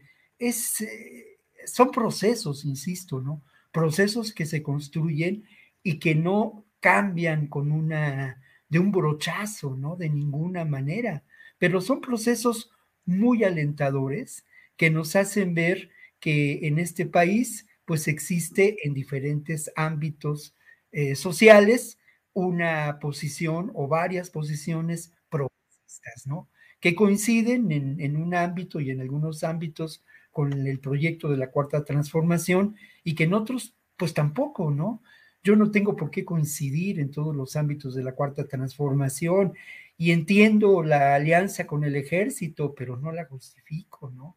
Y reprocho mucho el, alejamiento de López Obrador de sectores eh, que en algún momento dado, pues estuvimos cerca y en las luchas de ese movimiento de transformación. Eh, y hablo muy concretamente del sector académico, ¿no? Pero bueno, así es, pues, ¿no? Vivimos la historia y la historia es viva y real, ¿no? Bien, gracias. Gracias, Víctor Ronquillo. Guadalupe, ya estamos en la parte final del programa. Por favor, postrecito, lo que desees agregar. Claro que sí, Julio. Pues yo, yo quiero eh, pues, compartirles una, una experiencia. De la vez pasada no pude estar en la mesa porque estaba en Los Ángeles y vuelvo a Los Ángeles en una semana y media, eh, porque estoy haciendo un estudio sobre, sobre la cuestión de las drogas, de la política de drogas de los Estados Unidos. Y me di cuenta escribió una columna que le invito a leer eh, para, para, sin embargo, para el periódico La Opinión, porque uno de un buen amigo que trabaja en el periódico La Opinión me, me, me, acompañó, ¿no? Y me di cuenta, y es muy interesante, lo que más me llamó la atención, que en algún momento hablaremos de la política de drogas estadounidense, pero estando en el Parque MacArthur, me doy cuenta que cómo, cómo, cómo es hipócrita la sociedad estadounidense y cómo eh, todos los mexicanos y todos los centroamericanos que van a Estados Unidos siempre pueden estar comprando sus papeles, sus documentos migratorios. Es impresionante el mercado negro que existe. Todos pagan impuestos. En realidad hay un mercado negro de números de seguridad social, de, de, seguro, y desde que llegan a Estados Unidos empiezan a pagar sus impuestos. Hay que decir una cosa, ellos no solamente no reciben su pensión, pagan los impuestos, pagan seguridad social y no la reciben. Y eso me di cuenta fue así como para mí muy, muy, muy claro, ¿no? invito a, invito a todos a, hacer una reflexión en ese sentido. Gracias, Guadalupe. Víctor Ronquillo, postrecito, por favor. Bueno, pues mira, no da lugar y es muy importante hablar de López Obrador y su viaje a Sudamérica, ¿no? Dos momentos muy importantes, un momento de reconocimiento de Salvador Allende que llevó adelante un proceso de transición democrática con la unidad popular que transformó ese país y como lo sabemos fue víctima de los intereses más oscuros encabezados por la traición del ejército y de Pinochet con ayuda de la CIA. Esto creo que es muy importante el que reconozcamos esta realidad, el que nos informemos sobre esta realidad y, en el que, y el que veamos claramente cómo la derecha sigue operando de la misma manera. Siguen hablando de la destrucción de los países. Es eh, preocupante encontrar las argumentaciones de esos grupos políticos, encontrar la actuación del Mercurio, el periódico de la derecha en ese entonces. Pero me parece todavía más relevante que el viaje a Chile lo que ocurrirá en Colombia. En Colombia, eh, participará López Obrador en una conferencia internacional donde predominantemente estarán países de Latinoamérica, como, Colombia, como Chile, como Bolivia y como México, ¿no? Eh, con el tema de la política de drogas. Y esto es muy interesante porque la gran pregunta es qué les queda a los gobiernos progresistas de este continente, sobre todo a Colombia y a México, como tareas para terminar con lo que ha sido el mayor flagelo de nuestra historia. Una crisis humanitaria terrible de cientos de miles de muertos, de desaparecidos, de desplazados en nuestro país, una guerra constante en Colombia, todo ello auspiciado por esa estrategia de la guerra del narco. En Colombia están buscando, y creo que a ese esfuerzo se debe sumar el gobierno mexicano, y lo hizo Petro en su discurso, un discurso célebre en la ONU, cambiar el paradigma del prohibicionismo. De hecho, antes de que entrara en posesión del gobierno Andrés Manuel López Obrador, dentro del propio gobierno de Andrés Manuel López Obrador, por ejemplo Alejandro Encinas, hablaba de terminar con ese paradigma del prohibicionismo y obviamente entender la dimensión de este problema con un problema de salud pública en cuanto a adicciones, pero también como un problema político en cuanto al establecimiento de ese control territorial y político que permitió a Estados Unidos llevar adelante una estrategia que, eh, de la cual tenemos los resultados. ¿no? Bien, Víctor Roquillo. Pues eh, muchas gracias a los dos. En esta ocasión no contamos con la presencia de Ricardo Ravelo, que oportunamente se disculpó, pero Víctor, pues seguimos adelante. Le damos las gracias también a eh, Guadalupe Correa Cabrera, que tuvo que despedirse, eh, pero estamos aquí en contacto. Gracias, Víctor, y nos vemos la próxima semana. Nos vemos, Julio. Un abrazo para ti y obviamente para el público que nos ha escuchado. Muchas gracias. Gracias, hasta pronto. Son las dos de la tarde con 57 minutos. Sigue todo muy movido en este terreno de lo que estamos hablando acerca de, eh, pues, el proceso de la designación de eh, las candidaturas eh, llamadas coordinaciones, en este caso específicamente lo relacionado con Claudia Sheinbaum, quien está puesta ya para reunirse más tarde con la dirigencia, ya se reunió con la dirigencia de Morena, con los aspirantes, excepto Marcelo Ebrard, que no ha asistido a ninguno de estos actos. Eh, y hoy en la noche, a las 7 de la noche, será la transmisión, la entrega del bastón de mando. Estaremos atentos. A las nueve de la noche le invito para que esté hoy, hoy mismo, hoy en la noche en este canal astillero, para que nos acompañe en la videocharla astillada. Voy a estar con Arturo Cano, con algún otro acompañante periodista y tendremos eh, pues información y análisis de lo que está sucediendo hoy a las nueve de la noche. A las cinco de la tarde, hoy está Paco Cruz, el gran Paco Cruz, con su videocharla cruzada y a las ocho de la noche está eh, Claudia Villegas con su muy importante sección, su programa de economía social. Así es que acompáñenos en todo lo que tenemos programado para este día. Ya ahorita a las 5 de la noche, a las 5 de la tarde, Paco Cruz, a las 8 de la noche, em, Claudia Villegas y yo, un servidor, a las 9 de la noche. Dice ah, eh, Claudia Sheinbaum, dice que eh, están las puertas de Morena abiertas para quien quiera estar ahí. Ya lo decía ayer, eh, eh, ya, lo decía eh, Arturo Cano, pues sí, las puertas están abiertas a veces para entrar y a veces también para salir. Me queda, em, nos queda por aquí, creo, un, tenemos algún tuit o alguna información que nos queda pendiente, por favor, Ah, sí. Eh, Juan Iván Peña Neder, que es dirigente del Partido en Formación México Republicano, puso esta fotografía y dice, la inminente entrada de Ricardo Salinas en la fórmula de Eduardo Verástegui genera otro tipo de contrapesos. El juego no es de dos, es de tres y traemos con qué. Y ahí viene la fotografía y el texto de Ricardo Salinas Pliego que dice, les mandamos saludos mi amigo Verástegui, Eduardo Verástegui y yo. Me da mucho gusto ver que anda muy activo promocionando su película Sound of Freedom. Además, estamos cocinando otras sorpresas. Ya se enterarán después.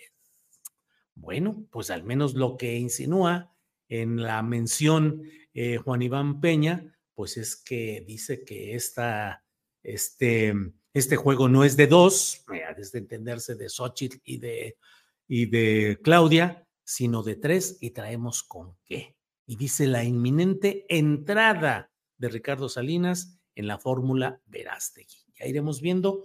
Hoy le cierro ya este asunto, cierro diciéndole solamente que mm, pues hoy inicia formalmente todo el periodo ya eh, electoral, el año electoral, que no es el año calendario que conocemos, sino hoy empieza ya todo el proceso electoral que desembocará en la elección de presidente de la República, de nuevos integrantes del Congreso Federal, senadores y diputados federales, así como la renovación de nueve gubernaturas estatales, de varios congresos estatales y de las principales eh, de muchas presidencias municipales a lo largo y ancho del país en una elección enorme, enorme en cuanto a su tamaño y también en cuanto a su trascendencia e importancia.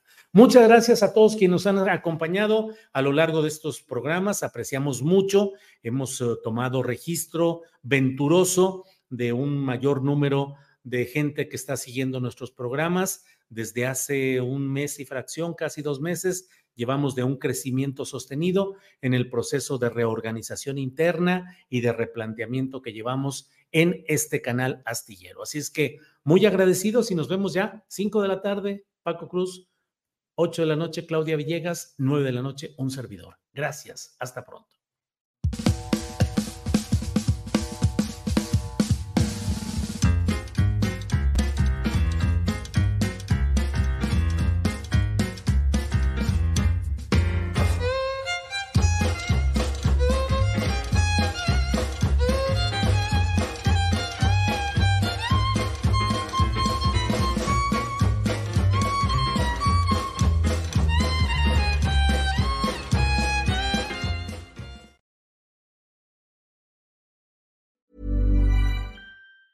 Hey, it's Danny Pellegrino from Everything Iconic.